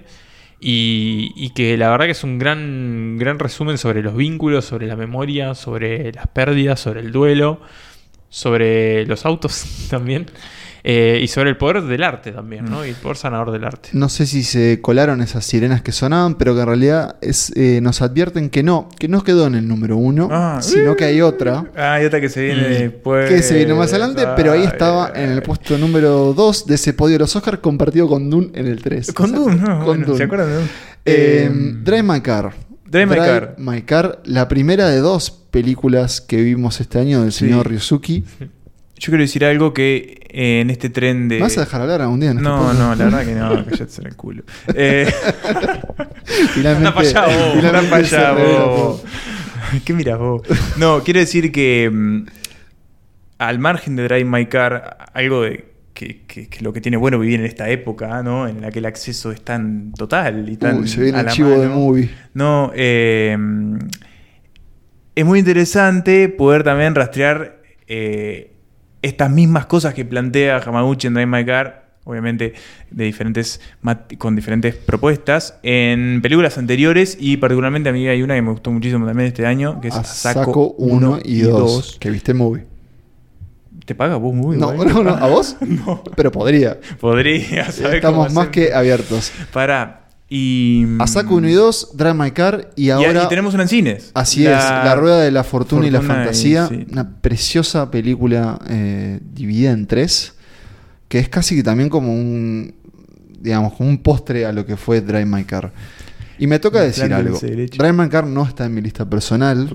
Y se me retirará tal vez el título de Santas Listas. Pero es por te, una. embola, te embola el Oscar, te embola el Oscar. No, sí, en realidad fue, fue dije, esta película eh, ya la mencionamos, pero sobre todo yo dije, bueno, voy a darle dos peli- voy a dar dos lugares a- al, al Oscar de este año en mi lista y quedó afuera, pero mm, qué sé yo, es como Es hermoso. es magnánima, ¿no? Es, es- es- es imponente ese viaje que hacemos con eh, ese personaje, ese viudo, eh, ese dramaturgo, Mm. ¿no? Que muy, muy metido en Chekhov, si mal no recuerdo, sí. ¿no? Y con Uncle Vanya. Vanya, y bueno, y su conductora, ¿no? Eh, que, que- que lo va a llevar no solo por, por las, las calles de Japón, sino por los caminos de la vida. Demoledora. Demoledora. Y me gustaría rescatar. ¿Ustedes recuerdan un poco como el. El run run, digamos, el, el, el- el ruido que venía, con el que venía Drive My Car a cines, que primero tuvo una sola función Sí. en Cinemateca y era como que había que estar sí o sí. Que siempre pasa lo mismo, además. Sí.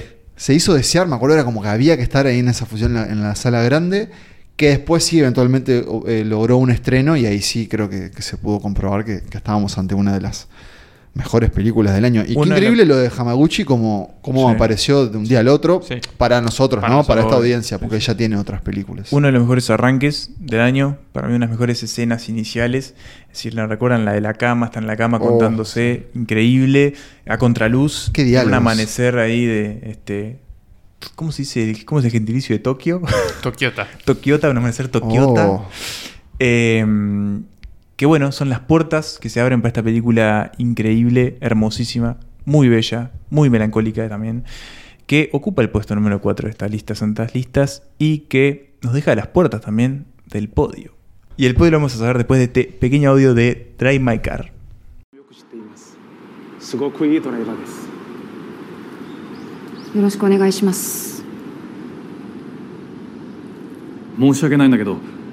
僕はまだドライバーを君に頼むことに同意してない Fresquita, recién salida del horno. Empapada de la piscina, Sí, podríamos sí, decir. sí, Con todavía olor no- a cloro sí, todavía. el olor a- el olor a protector solar que, que te mancha los dedos y bueno, te deja ese gusto tan particular y tan asociado al verano. Llega el- la tercera película favorita de Santas Listas. También una de sus películas favoritas, oyentes ya, después vamos a, a ver un poco más de que, cuáles fueron sus este, elegidas del año, pero es la película que abre nuestro top 3. Nico mencionó a su directora más temprano, Charlotte Wells, y no queda otra que decir el título. Que, que suenen ¿Qué las gaitas, que viva Escocia. Que entren los gaiteros. Que entren para, ¿Qué gaiteros. país Escocia? para, Para irnos a Turquía. Sí, raro, ¿no? Que entren los gaiteros para irnos Bueno. a Turquía a contar una historia de ingleses. eh, Escoceses. De escoceses. eh, porque estamos hablando de After Sun, una película Sun. que en este mismo momento está en salas uruguayas, de que de nuevo es el debut de esta cineasta escocesa Charlotte Wells, y que nos sumerge, nunca mejor dicho, en un verano muy especial en la vida de un padre bastante joven y una hija de 11 años que, bueno, a partir de una serie de recuerdos, filmaciones y otras cosas, eh, va a reconstruir, eh, bueno, ciertas respuestas, eh, va- ciertas preguntas. mm, preguntas que, bueno, van a hablar de algunas otras cosas más que no vale la pena adelantar. un padre joven, justamente, tal vez no tan joven an- ante nuestros ojos, porque es un padre treintañero, pero que sí tiene una hija de 11 años, Claro. ¿no? Que fue un padre a los, sus 20, eh, interpretado por el señor Paul Mezcal. Y Paul Mezcal. eh, Paul Mezcal, que lo habíamos conocido en, en Normal People, aunque no hablamos de series. Y, eh, y su hija, también una de las grandes revelaciones del año, sin duda.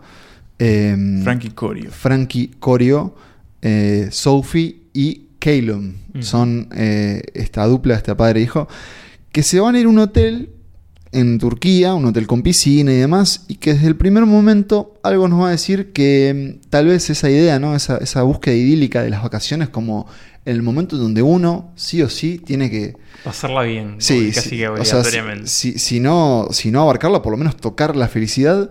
Y desde el primer momento que ese hotel no tiene a nadie en recepción, la cama doble, las dos camas que habían pedido es una sola. Decadente, ¿no? Hay una obra que está sucediendo, una construcción ahí mismo al lado de la piscina.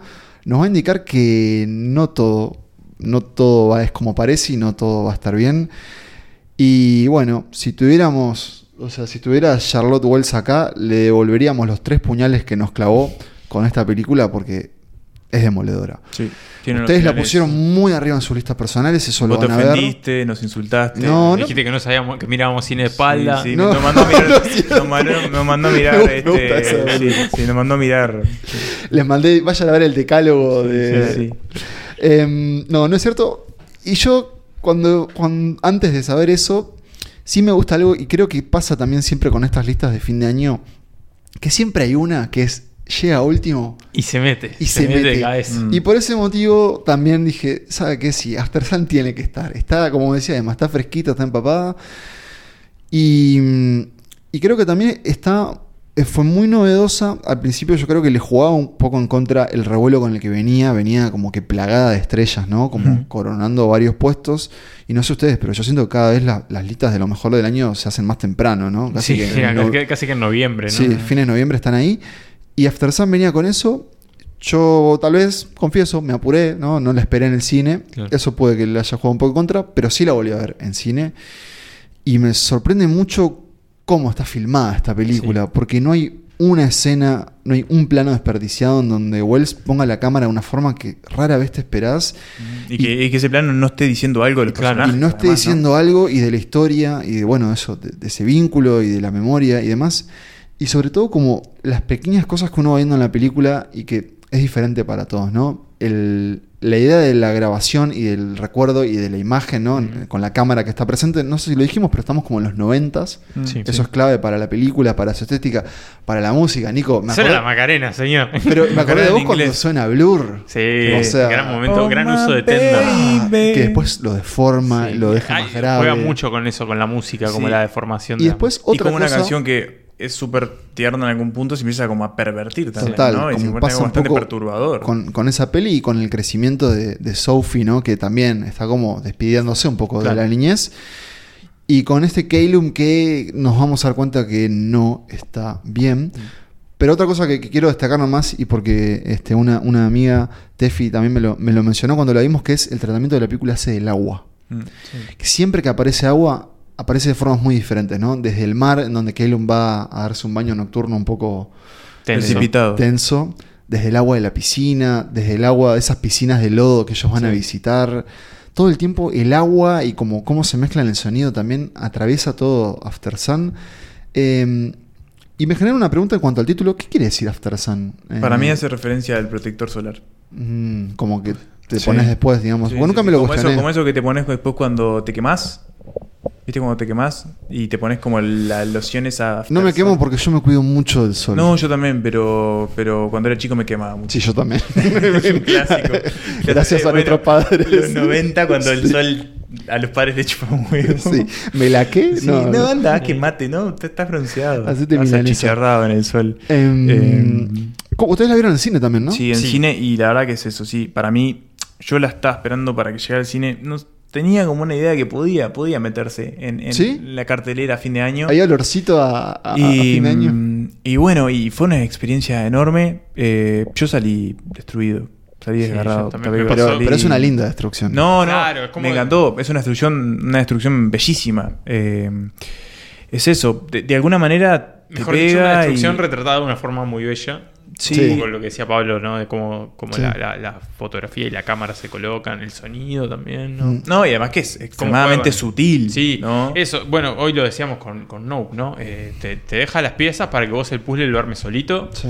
Y, y que hay cosas que, que Y obviamente. que te caiga la ficha el momento que vos que quieres. te caiga la ficha logres momento, hacerlo. claro, y que hay cosas que, bueno, que vos infieras, ¿no? Que, Mm. que- que obviamente no te las va a explicitar, pero bueno, podés asumir que, que, que pasaron. Sí. Me gustó algo que dijo nuestro querido Matías Larrique en el grupo de Telegram, en donde decía algo como que esas películas en donde la apreciación de la propia película se mezcla mucho con los sentimientos que te dejó, que en este caso él destacaba que lo dejó hecho pedazos, Claro, ¿no? ¿Hasta qué punto el lugar en la lista es. Claro, en el sentido de cuán- qué, qué tanto podés querer algo que te hace mierda, pero que en este caso podemos decir que queremos mucho. Y a mí un poco me da nervios, eh, eh, un poco, bueno, el- el- el- no, no me da nervios, pero me pregunto qué pensará esta señora, esta señora, no, esta joven Charlotte Wells, con esta primera película que es eso, que la dejó allá arriba, Sí. que la coronó y que bueno, igual debe estar recontra disfrutando. Y que sí. creo que también habla de lo bien que está eligiendo su carrera Paul Mezcal. Sí. Porque viene haciendo... Una figura muy interesante. No cayó en Dune 2. No, o sea, no. viene haciendo unas pelis medio pequeñas, todos. Y no sé si no lo vamos a ver nominado también eh, como mejor Sí. actor. Algo que, me, que también me gusta y que para mí da la pauta también de hasta qué punto Charlotte Wells logra como construir el universo After Sun y Mm. lograr que toque a la fibra del espectador, es que en todas las entrevistas le están preguntando si es su vida. Sí, Mm. es tal Y ella cual. dice, no, no es mi vida. Es tal o cual. sea, sí, No me fui de vacaciones a Turquía, Claro. todo bien. Todo el mundo mi padre murió cuando yo era relativamente Claro. eh, joven, pero no es mi vida, es Claro. una ficción Creo que hay, que completa. hay- hay un poco ahí de una deformación, ¿no? De como. que también es una tendencia que en los últimos años estaba muy presente, ¿no? La, la autoficción, autoficción, sí, y sí, no sí. solo la autoficción, sino también bueno, los componentes autobiográficos, ¿no? Un poco esta era también muy individualista y muy hija de la era del blog, ¿no? Como Sí, esa cosa de, bueno, cuento mi historia. Eh, entonces como que también hay como una tendencia automática a buscar Sí. eso, ¿no? Pero no necesariamente tiene que ser así y... Por eso, y hay como una idea, o sea, hay un nivel tan profundo de la emoción o del, del sentimiento que es como muy visceral, que, que salís y bueno, esto es ella como Claro. contando lo que le pasó, y no, y no, no, es alguien que controla de verdad muy bien esos aspectos este, a nivel este, emocional y, y narrativo. Eh, After Sun para mí es la gran sorpresa Sí. y, Y la gran película final, de fin de año. final. Una enorme. Y bueno, final digámoslo también, porque creo que, perdón, que eso, que atraviesa un poco este año también, ¿no? el gran año para Bowie en el cine.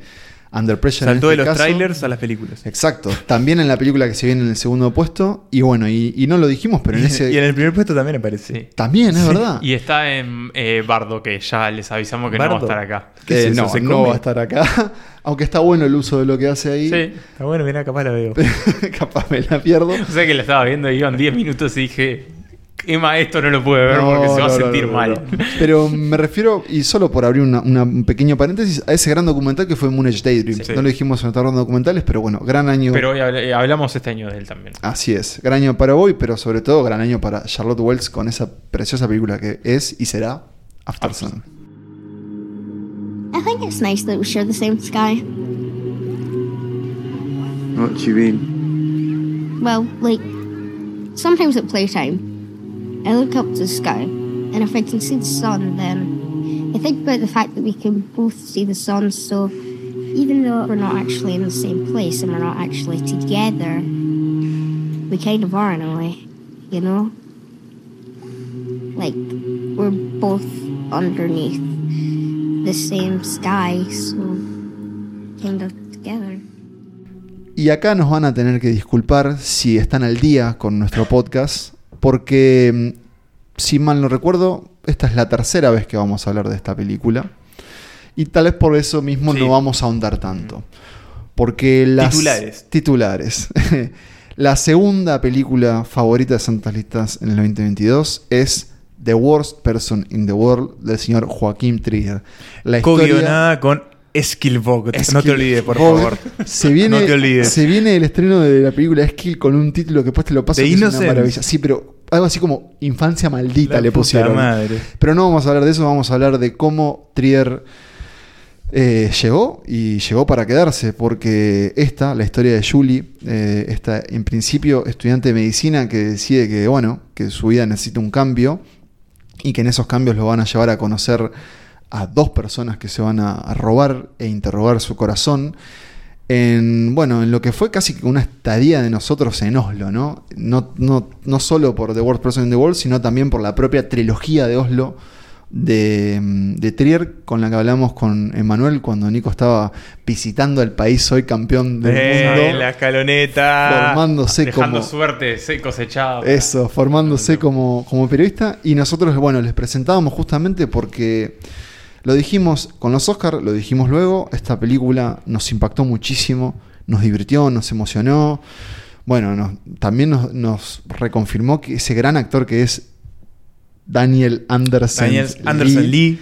Eh, y ese enorme director que es Trier, ¿no? Sí. Eh, como este director moderno, contemporáneo y dispuesto a reflejar, digámoslo, la difícil vida, señores, de nosotros, los millennials, eh, los nacidos en los noventas y por allá, y que aquí estamos, bueno, cargando con nuestros demonios y que Trier nos enseñó, creo que, a, a verlos de una forma muy humana, ¿no? No solo desde el drama, sino también de la comedia y, y desde el Sí, vivir. es eso. Eh, The Worst Person tiene, ya lo dijimos dos veces a falta de una este año, pero tiene esa cualidad de ser una película que por momentos es muy divertida, muy lúdica, también en algún punto de- a partir de su, de su propuesta más formal, eh, por momentos devastadora, con determinadas cosas que le pasan a, a sus personajes.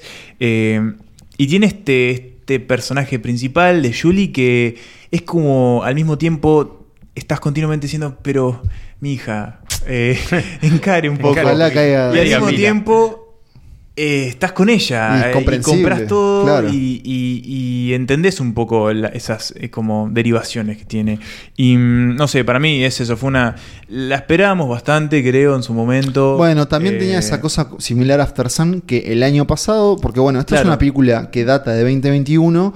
Diciembre, por ahí, ¿no? Sí, estaba conquistando todas las listas y, y apareció, bueno, después más adelante, ahí por la bahía donde no navega el Dr. Fisher.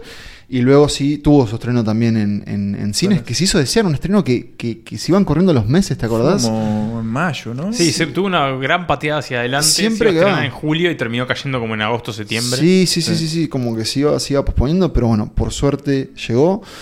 No vamos a decir mucho más, No, más que preguntarle a Nicolás si nos puede dar algunas palabritas de The Worst Person y después nos vamos ya al primer puesto. ¿Por qué es eso? Eh, ya de medio que dijimos todo, pero Nico, ¿cómo, cómo la recordás vos? Y además de hacer eco de todo lo que ya, ya dijeron ustedes, eh, me parece que uno de sus puntos más, más interesantes es cómo también altera la realidad, ¿no? Una, una alteración cinematográfica de la realidad, Mm. como esa secuencia que, bueno, obviamente es la, la más conocida de la película, de, Mm. de ella corriendo por, por Oslo con todo el mundo detenido. Hermoso. Que, que me parece que también es- esas son cosas que solo el cine puede hacer, ¿no? Bueno, el audiovisual, digámosle. Pero que, que ahí tiene como gran parte de su magia y de su encanto. Y no más que agregar a lo que ya dijeron ustedes. Es una película que te pasea por todo el espectro emocional. Y es la vida, es la vida misma.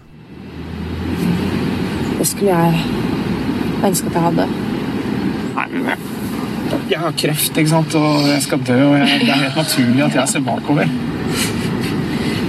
Men de snakker om at du gjorde det før også. Det Nei, ikke, ikke for lenge siden. Men bare sånn de siste årene. Jeg, jeg bare har kommet til et punkt i livet mitt hvor plutselig Det skjedde helt plutselig.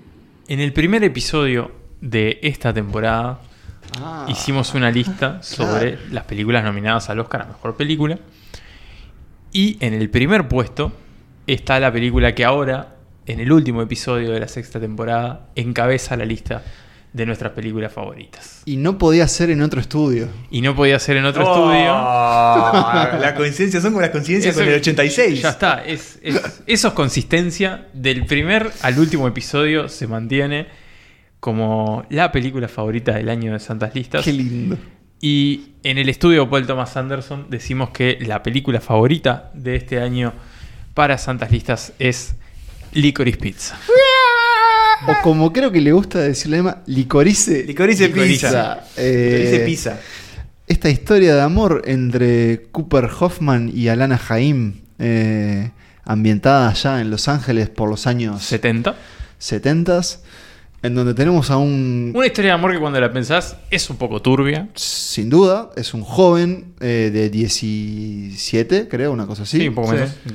poco menos. Pasa el tiempo, lo que Pasa pasa es que la tiempo, película nunca, claro. lo explicita, nunca lo explicita, Y pero una mujer de 25, o nunca queda claro la edad de, Sí, anda por ahí. de- de Alana, ¿no? Es el Sí, nombre del personaje. Y, pero que bueno, que eso es solo el puntapié un poco para esta comedia de enredos, de Coming of age. coming of age, de un retrato de una sociedad muy, muy puntual también. Película sobre el emprendedurismo. Además, ¿por qué no? De la Sobre familia. Hollywood. Sobre Hollywood, eh, sobre el peligro de andar en motos borracho. Pero que se puede, res- se puede resumir en, en- en- de dos formas. Una en dos palabras, que es una preciosura. Sí. Y en otra que es, eh, y yo tengo que confesar, señores, tal vez le fallé, pero un amigo ha llegado, después le diré quién, me preguntó, quiso saber antes que grabáramos esto cuál era ese primer puesto. Yo se lo confesé, ¿no? Obviamente en confianza. Eh, yo me voy a retirar. No, no, no. No, se le hay que retirar la confianza. hasta ahí. Pero, mm, pero su reacción enseguida, y eso es creo que lo que, lo que une a los que nos, a los que nos gusta Licorice Pizza, fue como, ay, Licorice Pizza. Que es una película Ah, reconfortante. Eso, eso es lo que La vi tiene. tres veces este año. Nunca me pasó que el mismo Yo año de dos. estreno la vi tres veces. La vi dos veces en el cine y una vez en el avión. En el avión tenía un millón de películas para elegir, pero quería elegir algo que me hiciera sentir bien. Y estaba Licorice Pizza y Allí dije, fuiste. la veo. Y fue cada vez mejor. Oigan, ¿esa no la vimos juntos? La vimos juntos. La vimos juntos. Ah, la vimos juntos. otro, otro, Otro otra cosa que cierra. cierra. Eh, y sí, yo recuerdo que sí que salimos como que acabamos de ver. Porque ¿no? lo que pasa es que no sabíamos qué esperábamos, ¿no? Veníamos de El hilo fantasma con Paul Thomas Anderson. Otra película increíble. Eh, veníamos de un tipo que últimamente, a excepción de eh, Vicio Propio, en general sus películas tendían a ser como grandes bloques eh, semánticos, eh, Intensos. cinematográficos, eh, históricos. Entonces, encontrarnos con la desfachatez, la diversión y, y como... La energía que tiene Sí, y como la vida así que tiene Licorice Pizza, era raro, era raro y a mí me pasó que con el tiempo fue cantando y se transformó... a- a- no es mi película favorita de Paul Thomas Anderson porque existe Petróleo Sangriento, que es una de las mejores películas de la historia del cine. Pero, Pero ya está en tu podio, ya pero Licorice. Pizza...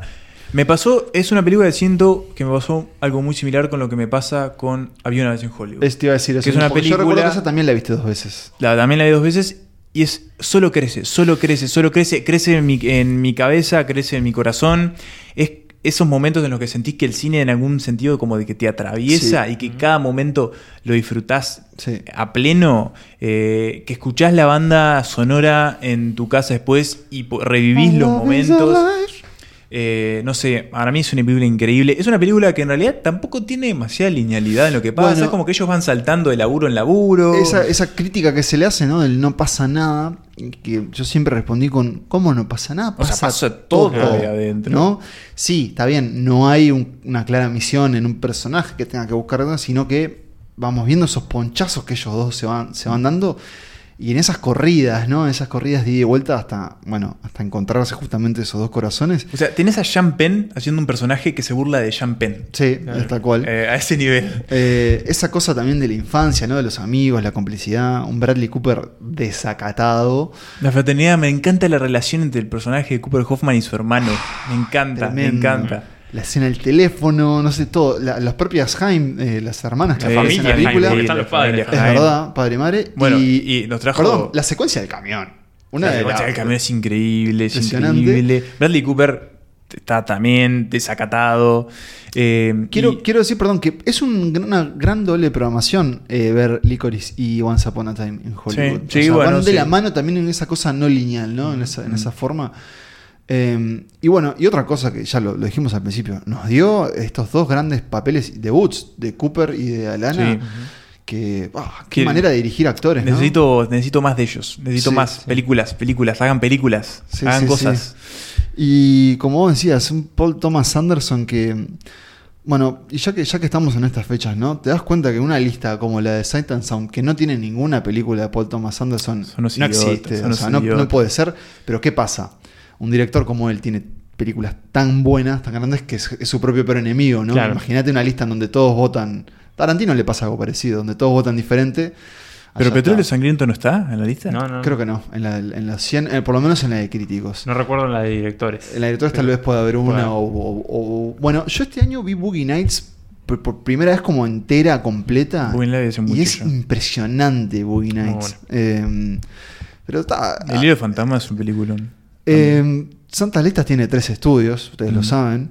Paul Thomas Anderson es uno, Stanley Kubrick es otro y el Martin Scorsese es otro. Sí, todos hombres, todos directores, pero por algo son nuestros predilectos. Y el hecho de que en el 2022 nos haya dejado una, nueva película de Paul Thomas Anderson, Sí. por eso mismo hay que agradecerle. Y me encantó, Nico, cómo nos, nos- nos- nos lo hiciste circular, ¿no? De principio a fin. Y- Ah, leí, leí algo de la película que me, me gustó, no sé ni dónde lo leí, pero lo copié y lo pegué en mis notas de WhatsApp, porque me pareció que estaba buenísimo. ¿Y lo vas a leer? Y lo voy a leer, es recortito, pero dice de cómo nosotros chocamos con estos personajes eh, y cómo los dejamos también. Porque Ah. en realidad no es ningún spoiler, pero es, dice, no sabemos si tienen futuro, pero nos despedimos de ellos sabiendo que tienen presente, que el sueño se está cumpliendo. Y me parece que, que es increíble, porque es eso, nosotros los dejamos a ellos. Y no sabemos qué va a pasar, no sabemos si determinadas relaciones que entablan van a funcionar, si no van a funcionar, si quizás después se convierten en personas amargadas o lo que sea, no sabemos, pero en ese momento nosotros los dejamos, no sé, en el mejor momento de su vida y es eso, tienen presente, están ahí, están consiguiéndolo, están lográndolo. ¿Podemos decir lo mismo de Santas Listas? Sí, estamos acá en el Ahora que están acá y están con nosotros en el presente, no sabemos si No nos amargaremos en bueno. el futuro, pero por lo pronto... Capaz eh, dejemos de ver cine, capaz no- Sí, ¿por qué no? ¿Quién sabe? capaz el cine se por lo no pronto sabemos que si queremos ver cine, podemos ver Licorice Pizza como esos grandes ejemplos. Ojo que el año todavía tiene algunos días, capaz la veo una cuarta vez. Ah, de mañana ahí, de pedacitos. Eh, por lo que sé, ¿no? Porque yo obviamente soy una persona con mucha fuente dentro de la industria. Ah. Eh, Paul, Thomas And- Paul Thomas Anderson está ya casi que a punto de filmar otra, rápido.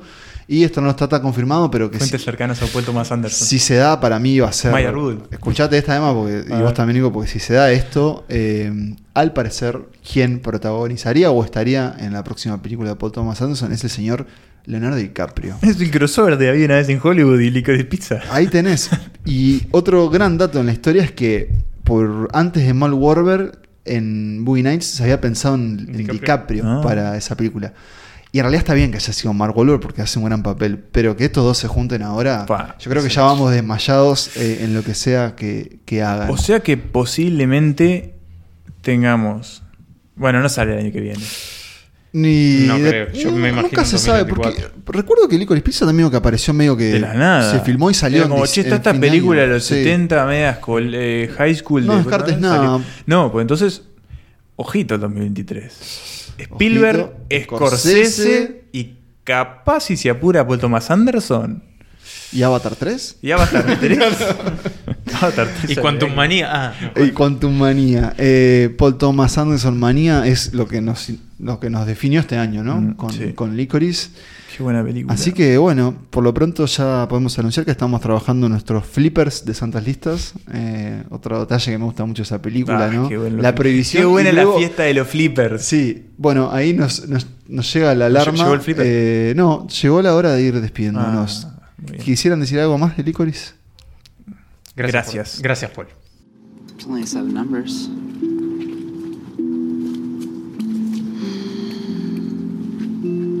Seven numbers. Seven five eight four six eight six. Seven five six four six eight six. Seven five eight four six eight six. All right, Don Rickles. Don't call me all the time, okay? We're not boyfriend and girlfriend. Remember that. Bueno, y llegó el momento. Tenemos que repasar la lista del puesto número 10, el puesto número 1 de nuestras favoritas del 2022. el sexto año que hacemos nuestra favorita ya. Es el mejor episodio de la temporada, siempre, sin dudas. Puesto número 10, Everything Everywhere All at Once. Creo que no me comí ninguna parte del No, título. lo Es perfecto, tal vez en tu mejor inglés en toda la historia de podcast. ¡Oh, ¡Qué bien! Eh, dirigida por los señores Daniels. No me pregunten su apellido. Juan y Shaver. Bien, perfecto. En el puesto número 9 tenemos a Nope del señor, nos ponemos de pie, Jordan Peele. El único que por ahora de estos tres directores que hicimos el capítulo confirmó que con la tercera película la hizo bien. Eh, The Northman, Yo de Northman bueno, la, la The Northman defiendo, ¿eh? es muy divertida, pero bueno, no está al nivel del faro y la bruja. No, Exacto. ¿no? La y. Ari Aster, Ari yo creo que se le va a ir la moto. Me parece una viene. mierda el póster de la próxima De película. Bo is Afraid. parece, está. En fin. Por, número 8. Perdón, por un momento pensé que la película se llamaba Joaquín Phoenix. También, ¿no? Porque es lo que, es lo que implica. Puesto número 8, El empleo del patrón, única película uruguaya en la lista, de Manuel Nieto. Uruguay nomás. Puesto número 7, Crimen en el futuro, el regreso del maestro David Cronenberg a eh, los cuerpos mutilados. Cronenberg nomás. Puesto número 6, Fire of Love, el regreso de esta pareja de vulcanólogos a la vida gracias a la cinematografía. Eh, muy lindo documental. Puesto número 5, X y Pearl, nuestra, bueno, eh, nuestro tándem este, inédito. eh, gracias, Tai West, por todo lo que nos diste este año. Puesto número 4, Drive My Car, del señor Ryusuke Hamaguchi. Puesto número 3, After Sun, esta que entró por la ventana, pero se metió al fin ahí en el podio. El gran debut de Charlotte Wells. Puesto número 2, The Worst Person in the World, una de las películas que nos acompañó durante todo el año, de Joaquim Trier. Y eh, puesto número 1, Licorice Pizza. Esa película que también nos acompañó durante todo el año, que nos hizo muy feliz y que se mete al tope de nuestras favoritas del 2022. Si me permitís, una de mis listas favoritas de nuestras listas de todas las listas de fin de año. ¿Me explico? sí, Quiero sí, decir, sí, te- todas las que hemos hecho, O sea, esta es Todas las listas las rankeas. Claro, me gusta mucho, incluso con películas que yo no puse y que algunas ustedes pusieron más abajo y demás. Está muy variada, Pero de todo. Me, siento, me representa. Y representa me siento orgulloso de esta lista. Sí, y eso es lo, lo importante. Eh, pero no Yo es creo igual que la mejor, bueno, no le quiero prestar mérito, pero creo que la del 2019 no tuvimos todavía un año como el del 2019. volví ¿La recuerdan la que era la del 2019? No, mm. 2019 era fue uno de los mejores años de la historia del cine. Sí, creo. pero no recuerdo nuestra lista. Eso, eso es lo que- Parasite, había una vez en Hollywood, era una tras de la otra, pim, pim, pim, pim. Claro, sí, Dolor y Gloria, Irishman, Ad Astra, Joker, Souvenir, Mario. Story, Spider-Man Into Spider-Verse, peliculón y Cold War. Cold War. Cold War, oh. Sí, pero no estamos hablando de No, 2019. no, no, estamos en sino que 2022, otro gran año Sí. del cine. Y que por primera vez tenemos un- una lista que no nos pertenece y a la vez sí. Porque les pedimos a ustedes, queridos y queridas, que nos manden sus propias selecciones personales y bueno, las atravesamos por el algoritmo, el, el robot de Santas Listas que nos dejó la lista del pueblo, la lista de los oyentes de la comunidad y que dejó también 10 películas que fueron en el puesto número 10, Moon Age Daydream, documental ¿Eh? Mencionamos. de David Bowie. Puesto número 9, Crímenes del Futuro. Mm. Puesto número 8, Batman, Wow. eh, con Robert Pattinson. Para mí también una cosa muy entretenida. Eh, o sea, sí, la disfruté sí. mucho. No la pondría en mi lista de 10, No. pero me gusta que, El Rara Alada. aquí. Rata Alara.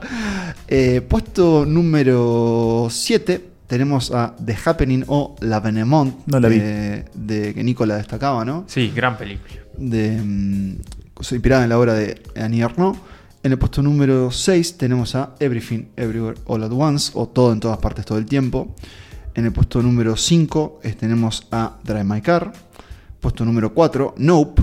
Puesto número 3, Argentina 1985. Eh, gran película. La pusimos con pusieron en sus listas. Vos la boicoteaste, pero está todo bien. Sí, ¿qué dirá de mí? Eso y el bigote que tengo Eh, puesto, sí, ¿no? sí, O sea, sí. Pachito. empiezan a abrirse los puntos.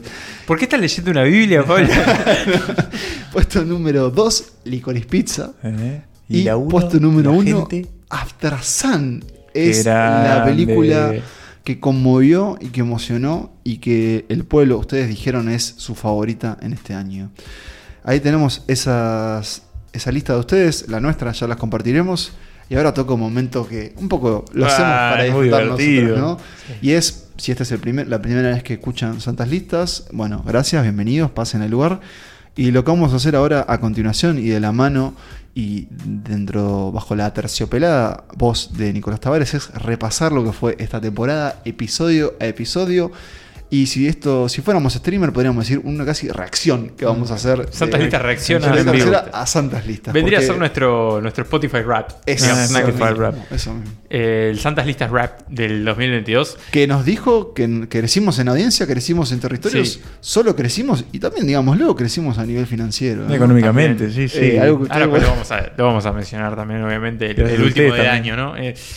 Pero bueno, hoy, hoy lo decíamos, eh, casi circular un poco lo- los primeros puestos de este año, porque empezamos con, con los Oscars 2022, que este año cayeron en marzo y que por lo tanto se convirtieron en, en el inicio de temporada. Capítulo muy escuchado. Capítulo muy escuchado, de los más escuchados del, del- el más escuchado del año, probablemente compita como es Sí. habitual con el de fin de año, ¿no? Mm. Siempre principio y final son los más, los más escuchados. Seguimos con Batman, bueno, aprovechando que se Uf. estrenaba esa versión Todos los Batman. nueva, repasamos a todos los Batman del Un cine. versus. Exacto, un versus, enfrentamos. Episodio muy divertido. Muy divertido para definir cuál fue el mejor. Fue Batman de Bale. Ganó Bale, ganó. Con un, respetable desempeño de Pattinson. Sí, sí, sí. Ganó Tenet. ganó Tenet. Después nos metimos con los nuevos maestros del terror. Ah, capitulazo. Que, que hablamos de, de Jordan Peele, que ¿Qué después episodio? confirmó con Nope. De, de Ari Aster, que bueno, tiene pendiente su, su tercera película para el año que viene. Y de Robert Eggers, que bueno, también este año estrenó The Northman, una película que, que, bueno, que disfrutamos. Después, Eh, obviamente, con el paso el del tiempo. Tropezó en La, volve- la volvería a ver. Yo la vi dos veces ¿Y? y, bueno, confirmé lo bueno y lo malo, ¿no? Bien, Eh, como bien. los traspiés que tiene, pero también la, la misión que, que Tropezón no es caída, confiamos Exacto. en este muchacho. Y un tropezón de Eggers es mejor que, cual, No, que sí, sí. muchas otras No, ni que hablar ¿no? y se viene con Oferatu. Así Ahí va. que vamos a ver. Y bueno, y un poco El Hombre del Norte también nos motivó para el siguiente episodio a ese, que fue el episodio sobre las películas de venganza. Uh, muy etapa bueno. oscura. Nuestra etapa oscura, Gran arrancamos oscuros este año. Sí. Estuvo buena esa etapa. Estuvo muy bien. Que, que Muy bueno, buenas películas de Santas venganza. Listas quiere venganza. Quiere venganza, exacto. Y la tuvo. Y después, bueno, vino ese momento. No, vamos a decir vos, podcast. A vos te estoy Vos sabés hablando. quién sos. Después nos metimos con, bueno, la trilogía de Oslo, ¿no? Esta trilogía Sí. de, de, Joaquim Trier, que, que, bueno, que tuvo con La peor persona del mundo, The Worst Person in the World, su cierre, y que, bueno, hoy también de alguna forma revisitamos y, y citamos, ¿no? Al hablar de, de esa película que se coló en nuestras 10. Después, bueno, hablamos del nuevo cine argentino. Ah, Hicimos muy buen episodio. El kit para principiantes, Ah. ese formato que nos Sí, gusta muy mucho. Eh, Me han dicho que lo- Premonitorio episodio también. digamos, Sí, ¿por ¿no? qué? Y bueno, por el título mundial, ¿verdad? Bueno, Sí, es sí, verdad, sí, es verdad. Una, una temporada argentina, ahora ya Sí. Ojo, ojo. Un episodio que tengo entendido se está dando en las facultades. Se, se ponen en altavoces Ah, eh, de, facu- sí, de facultades de cine. Tipo un listening. un listening del nuevo cine argentino, todo lo que necesitas saber. Bueno, eh, no estás muy alejado de la realidad. No sé si en universidades, pero en escuelas de cine, Santas Listas ha Ah, sido recomendado ah, por vamos. docentes. Ah, vamos, nosotros. Después, bueno, tuvimos el primero de varios episodios en vivo de este año. Este quizás fue nuestro año con más Sí. eh, enfrentamientos con el público, en el buen sentido. Eh, hicimos, eh, estuvimos en Sonora, el festival de podcast que tuvo su primera edición. Y bueno, ahí estuvimos representando a Polenta, nuestra casa madre, Y hablamos del, del- sonido. Un episodio mano a mano con Sí, Pablo. precioso. Un gran episodio mano a mano. Este, tuvimos camerino, todo, Todo muy cuidado Muy agradecidos a, a todo el equipo de Sonora. Y después nos fuimos al campo. Uy, Nos fuimos qué al gran campo. episodio. Pero no nos fuimos a pasarla bien. No, no nos fuimos a pasarla bien. ¿Por qué? Nos fuimos a, a pasarla Joder, mal a el- jodernos. a jodernos en el campo. A jodernos en el con, campo. con ese, con el no rural, el thriller campero, llamémosle como quieramos. Jodidos en el Un campo. episodio muy oscuro también, pero, ¿Qué nos pero muy disfrutable. Estábamos, en la mala, ese estábamos en la mala. Deliverance, ¿qué más? Hubo to- ah, estuvo de más ese episodio. Eh, ¿Cómo era esta película que vos trajiste? ¿Cómo era? Revenge. Eh, No, buenísima. no, buenísima jodida esa esa película. película. Jodido, jodido. Y. True Blood. Sí, True, True Blood, Blood. no, perdón. True Blood, no, Cold Blood. no, Cold No. Blue Ruin. Blue Ruin. A Blue Ruin la traje yo. Sí, pero sangre fría, digo yo, la de capote. Ah, sí, Sí, también. sí. Después, bueno, eh, tuvimos un, un breve doblete con, con figuras. Empezamos con Ana Katz, la directora argentina, a quien le dedicamos un repaso a su Sí, filmografía. hay que decirlo, no fue uno de los episodios más escuchados, pero, denle una oportunidad porque Sí, el cine de Cats edificantes. es una delicia. Y después nos metimos con Harrison Ford, que estuvo cumpliendo 80 años. Ah, esa es que un episodio muy escuchado por, por el público mayor, sí, ahí con Harrison. Cine de padres, claro. Qué Exacto. grande. Indiana Jones, sí. eh, repasamos, claro, repasamos cinco grandes papeles de, de Harrison Ford. ¿Expectativas de Indiana Jones? Ajá. Yo, Cauto optimismo, cauto sí, optimismo. yo, Pero- Mangold, bien, pero me parece que la producción está complicada. No sé, las, ser. las bajé un poco las expectativas. Vamos a ver. Después, bueno, nos invadieron los marcianos, ¿verdad? Este año, bueno, tuvimos Nope y por eso hicimos un episodio sobre películas de invasión extraterrestre, ¿no? El corte fue, tiene que haber extraterrestres que ataquen o que lleguen a la Tierra, ¿no? Estuvo, estuvo bueno. Estuvo, Y que nos, por primera vez nos hizo ver encuentros cercanos del tercer tipo, exacto. Después tuvimos lo que ya se está convirtiendo en una tradición, que fue Santas Listas Responde, Mm. el episodio de preguntas y respuestas, que este año lo hicimos en el Club Cultural Y Charco. que se grabó y, Y se y perdió. la- Quién sabe. Hace un tiempo me llegó una si información. Por ahí hay un video, algún día lo, lo Como esas leyendas de Hollywood, viste Sí. que hay una lata guardada en Yo algún creo lado. que con- Lo vamos a sacar en nuestro bootleg especial Sí. 20 aniversario. En el Anthology, va a salir sí, en sí. Listas Anthology.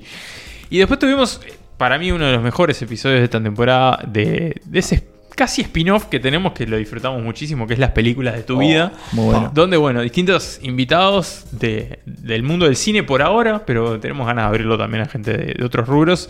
Nos visitan para hablar de. Leo la- Messi. Las, pe- las películas de tu vida, Leo Messi. Eh, El para hablar- el Dibu, el Dibu, el Martínez. tiene pinta de que mete, mete peli. Para hablar de, de sus películas favoritas, ¿no? De las películas que ellos lo- los han marcado o las que tienen en la cabeza en su momento, como hizo este año el señor Pablo Stoll, que, que hizo una gran selección Sí. de siete películas. Nos agasajó en su casa. Nos Sí. sacó en su casa, Y gran nos dio también una gran conversación. Una gran Eh, conversación. muy agradecidos. Sí, fue, fue una, la verdad que un punto alto de Santas Listas. Mm. Eh, y hablando de puntos altos, bueno, eh, nos metimos con esa institución que es Akira Kurosawa. Uh, el, el Uno de los- proyecto del año. El, El gran proyecto, proyecto del año, del año, muy sí. demandante, pero muy Y que creo que nos invita a que el año que viene hagamos uno similar en cuanto a escala, ¿no? Sí, Sí, yo otra le decía a. Nico hace unos días que este año yo fallé en los clásicos, vi muy pocos, pero tuve esa cuchillada de Kurosawa que Sí. me salvó Sí. con un montón de ¿Quién películas. será el Un gran Kurosawa de la próxima temporada? Bergman. Hitchcock. Hitchcock, Bergman. Bergman. Bergman. Hay, hay. Bergman, hay Bergman, película cortita, sí, Ah, Hay candidatos. cortita, pero- candidatos no cortita, faltan. pero- Candidatos no faltan. Si se Bien. les ocurre alguno más, obviamente pueden, También, pueden ¿por qué no? mencionarlo. Ah, Chantal Ackerman. Tam- ¿Por qué no? También. ¿Por qué Bueno, no? tiene la, la presunta mejor película de Así todos es, tiempos. Así que por ahí amerita algo el año que viene. Pido licencia y la veo. Después, bueno, tuvimos el segundo Docupaliza, este festival que también se va convirtiendo a poquito en una Sí, tradición. sí. Este repaso por, bueno, documentales de ayer y hoy que, que nos han encantado y fascinado. Buenas pelis. Buenas pelis, un lindo destaque para, para un género que... El saludo a Jorge, a Jorge, Jorge Martín. eh, ¿No? Sí, no, eh, eh, Ma- eh, Ma- Mario... Mario- Mario Jorge, Jorge Mario. Jorge Mario. Jorge Mario. Mario. Jorge Mario, director de Winchester Martín. Claro, gran amante.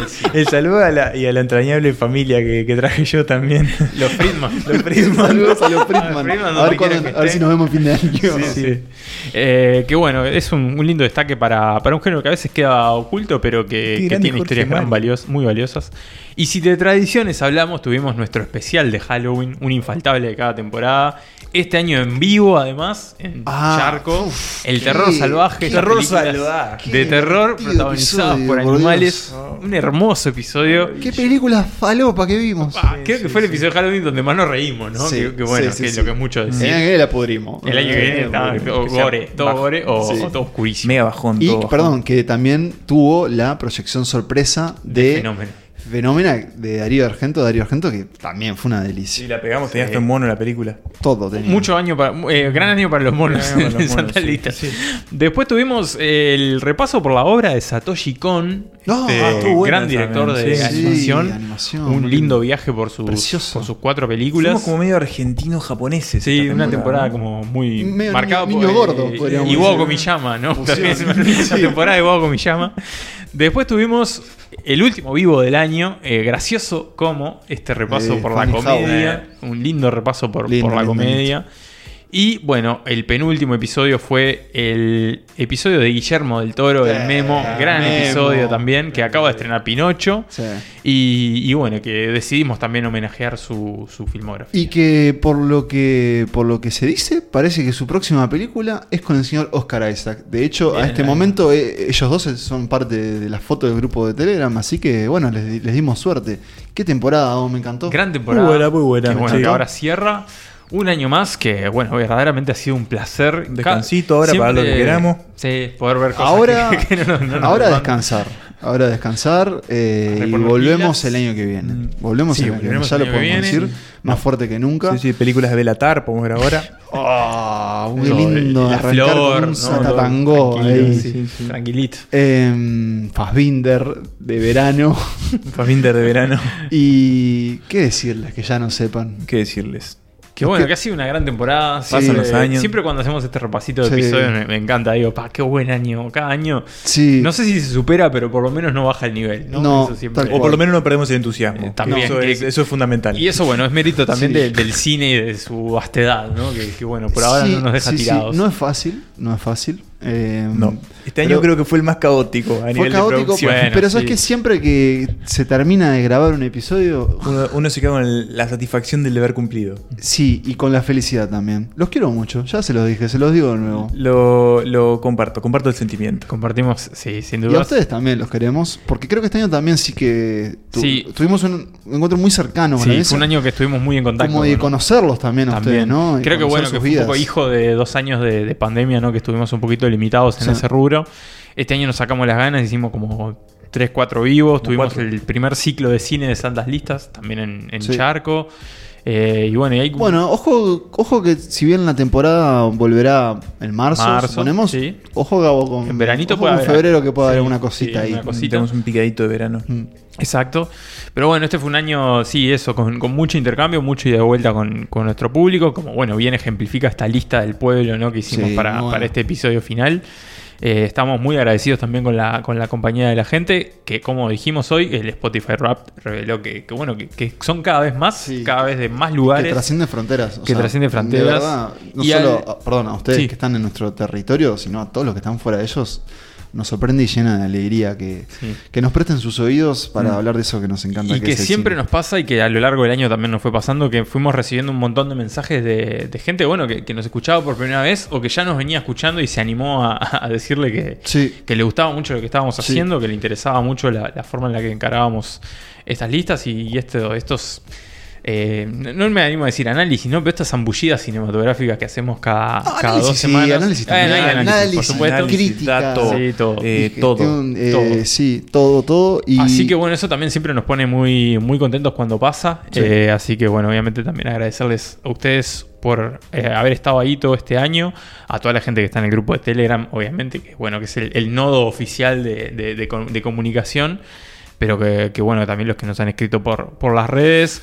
Me encanta que nos escriban Sí. y me encanta porque siempre lo- los leemos, eso es Sí, verdad. sí, Eh, tal y casi siempre respondemos. Sí, obvio, siempre respondemos. siempre. Este, Gracias a- al muchacho de newsletter. Sí. muchacho del newsletter que, que, bueno, que, que se tomó las vacaciones temprano este año. Sí, pero, salió pero bueno, temprano. Cuando, cuando anduvo bien, anduvo bien. Sí. Eso hay que- Muchas hay gracias a la gente que voluntariamente y sin ninguna otra retribución a cambio que, bueno, esto que hacemos de manera gratis, colaboró con nosotros. Y que pueden seguir haciéndolo a Sí. través de nuestro mercado pago, que lo van a encontrar aquí abajo en estos links que, que rodean la descripción del episodio. Pero sí, sin duda, gracias a ellos Sí. porque y nos da un empujoncito, que no Sí. les vamos a mentir, y nos ayuda a conquistar nuestros sueños. ¿Que ¿Cuáles son?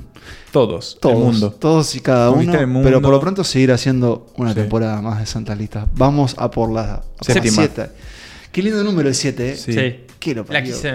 Lucky number Sí, seven. El número de Paul. El número de Paul. ¿no? Ah, sí, sí, sí. De también. Cavani. Argentina campeón del mundo y Santas Listas campeona de Los podcasts. de los podcasts. De O cine. sea, no hay duda que este es el mejor podcast de todos los tiempos.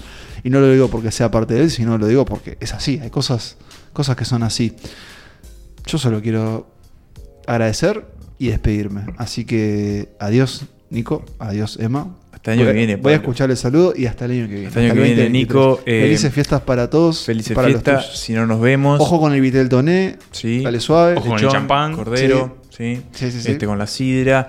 Eh, no, Con los Bueno. cohetes también. Sí, ¿no? Sí. Me, me da como cosita, pues es como que quiero dilatarlo, porque no me quiero ir y saber que volvemos dentro de cuatro meses, pero al mismo tiempo uno se tiene que ¿Se retirar. les ocurre y- alguna canción que es- esté sonando ahora mientras nos despedimos? Brillante sobre el mic.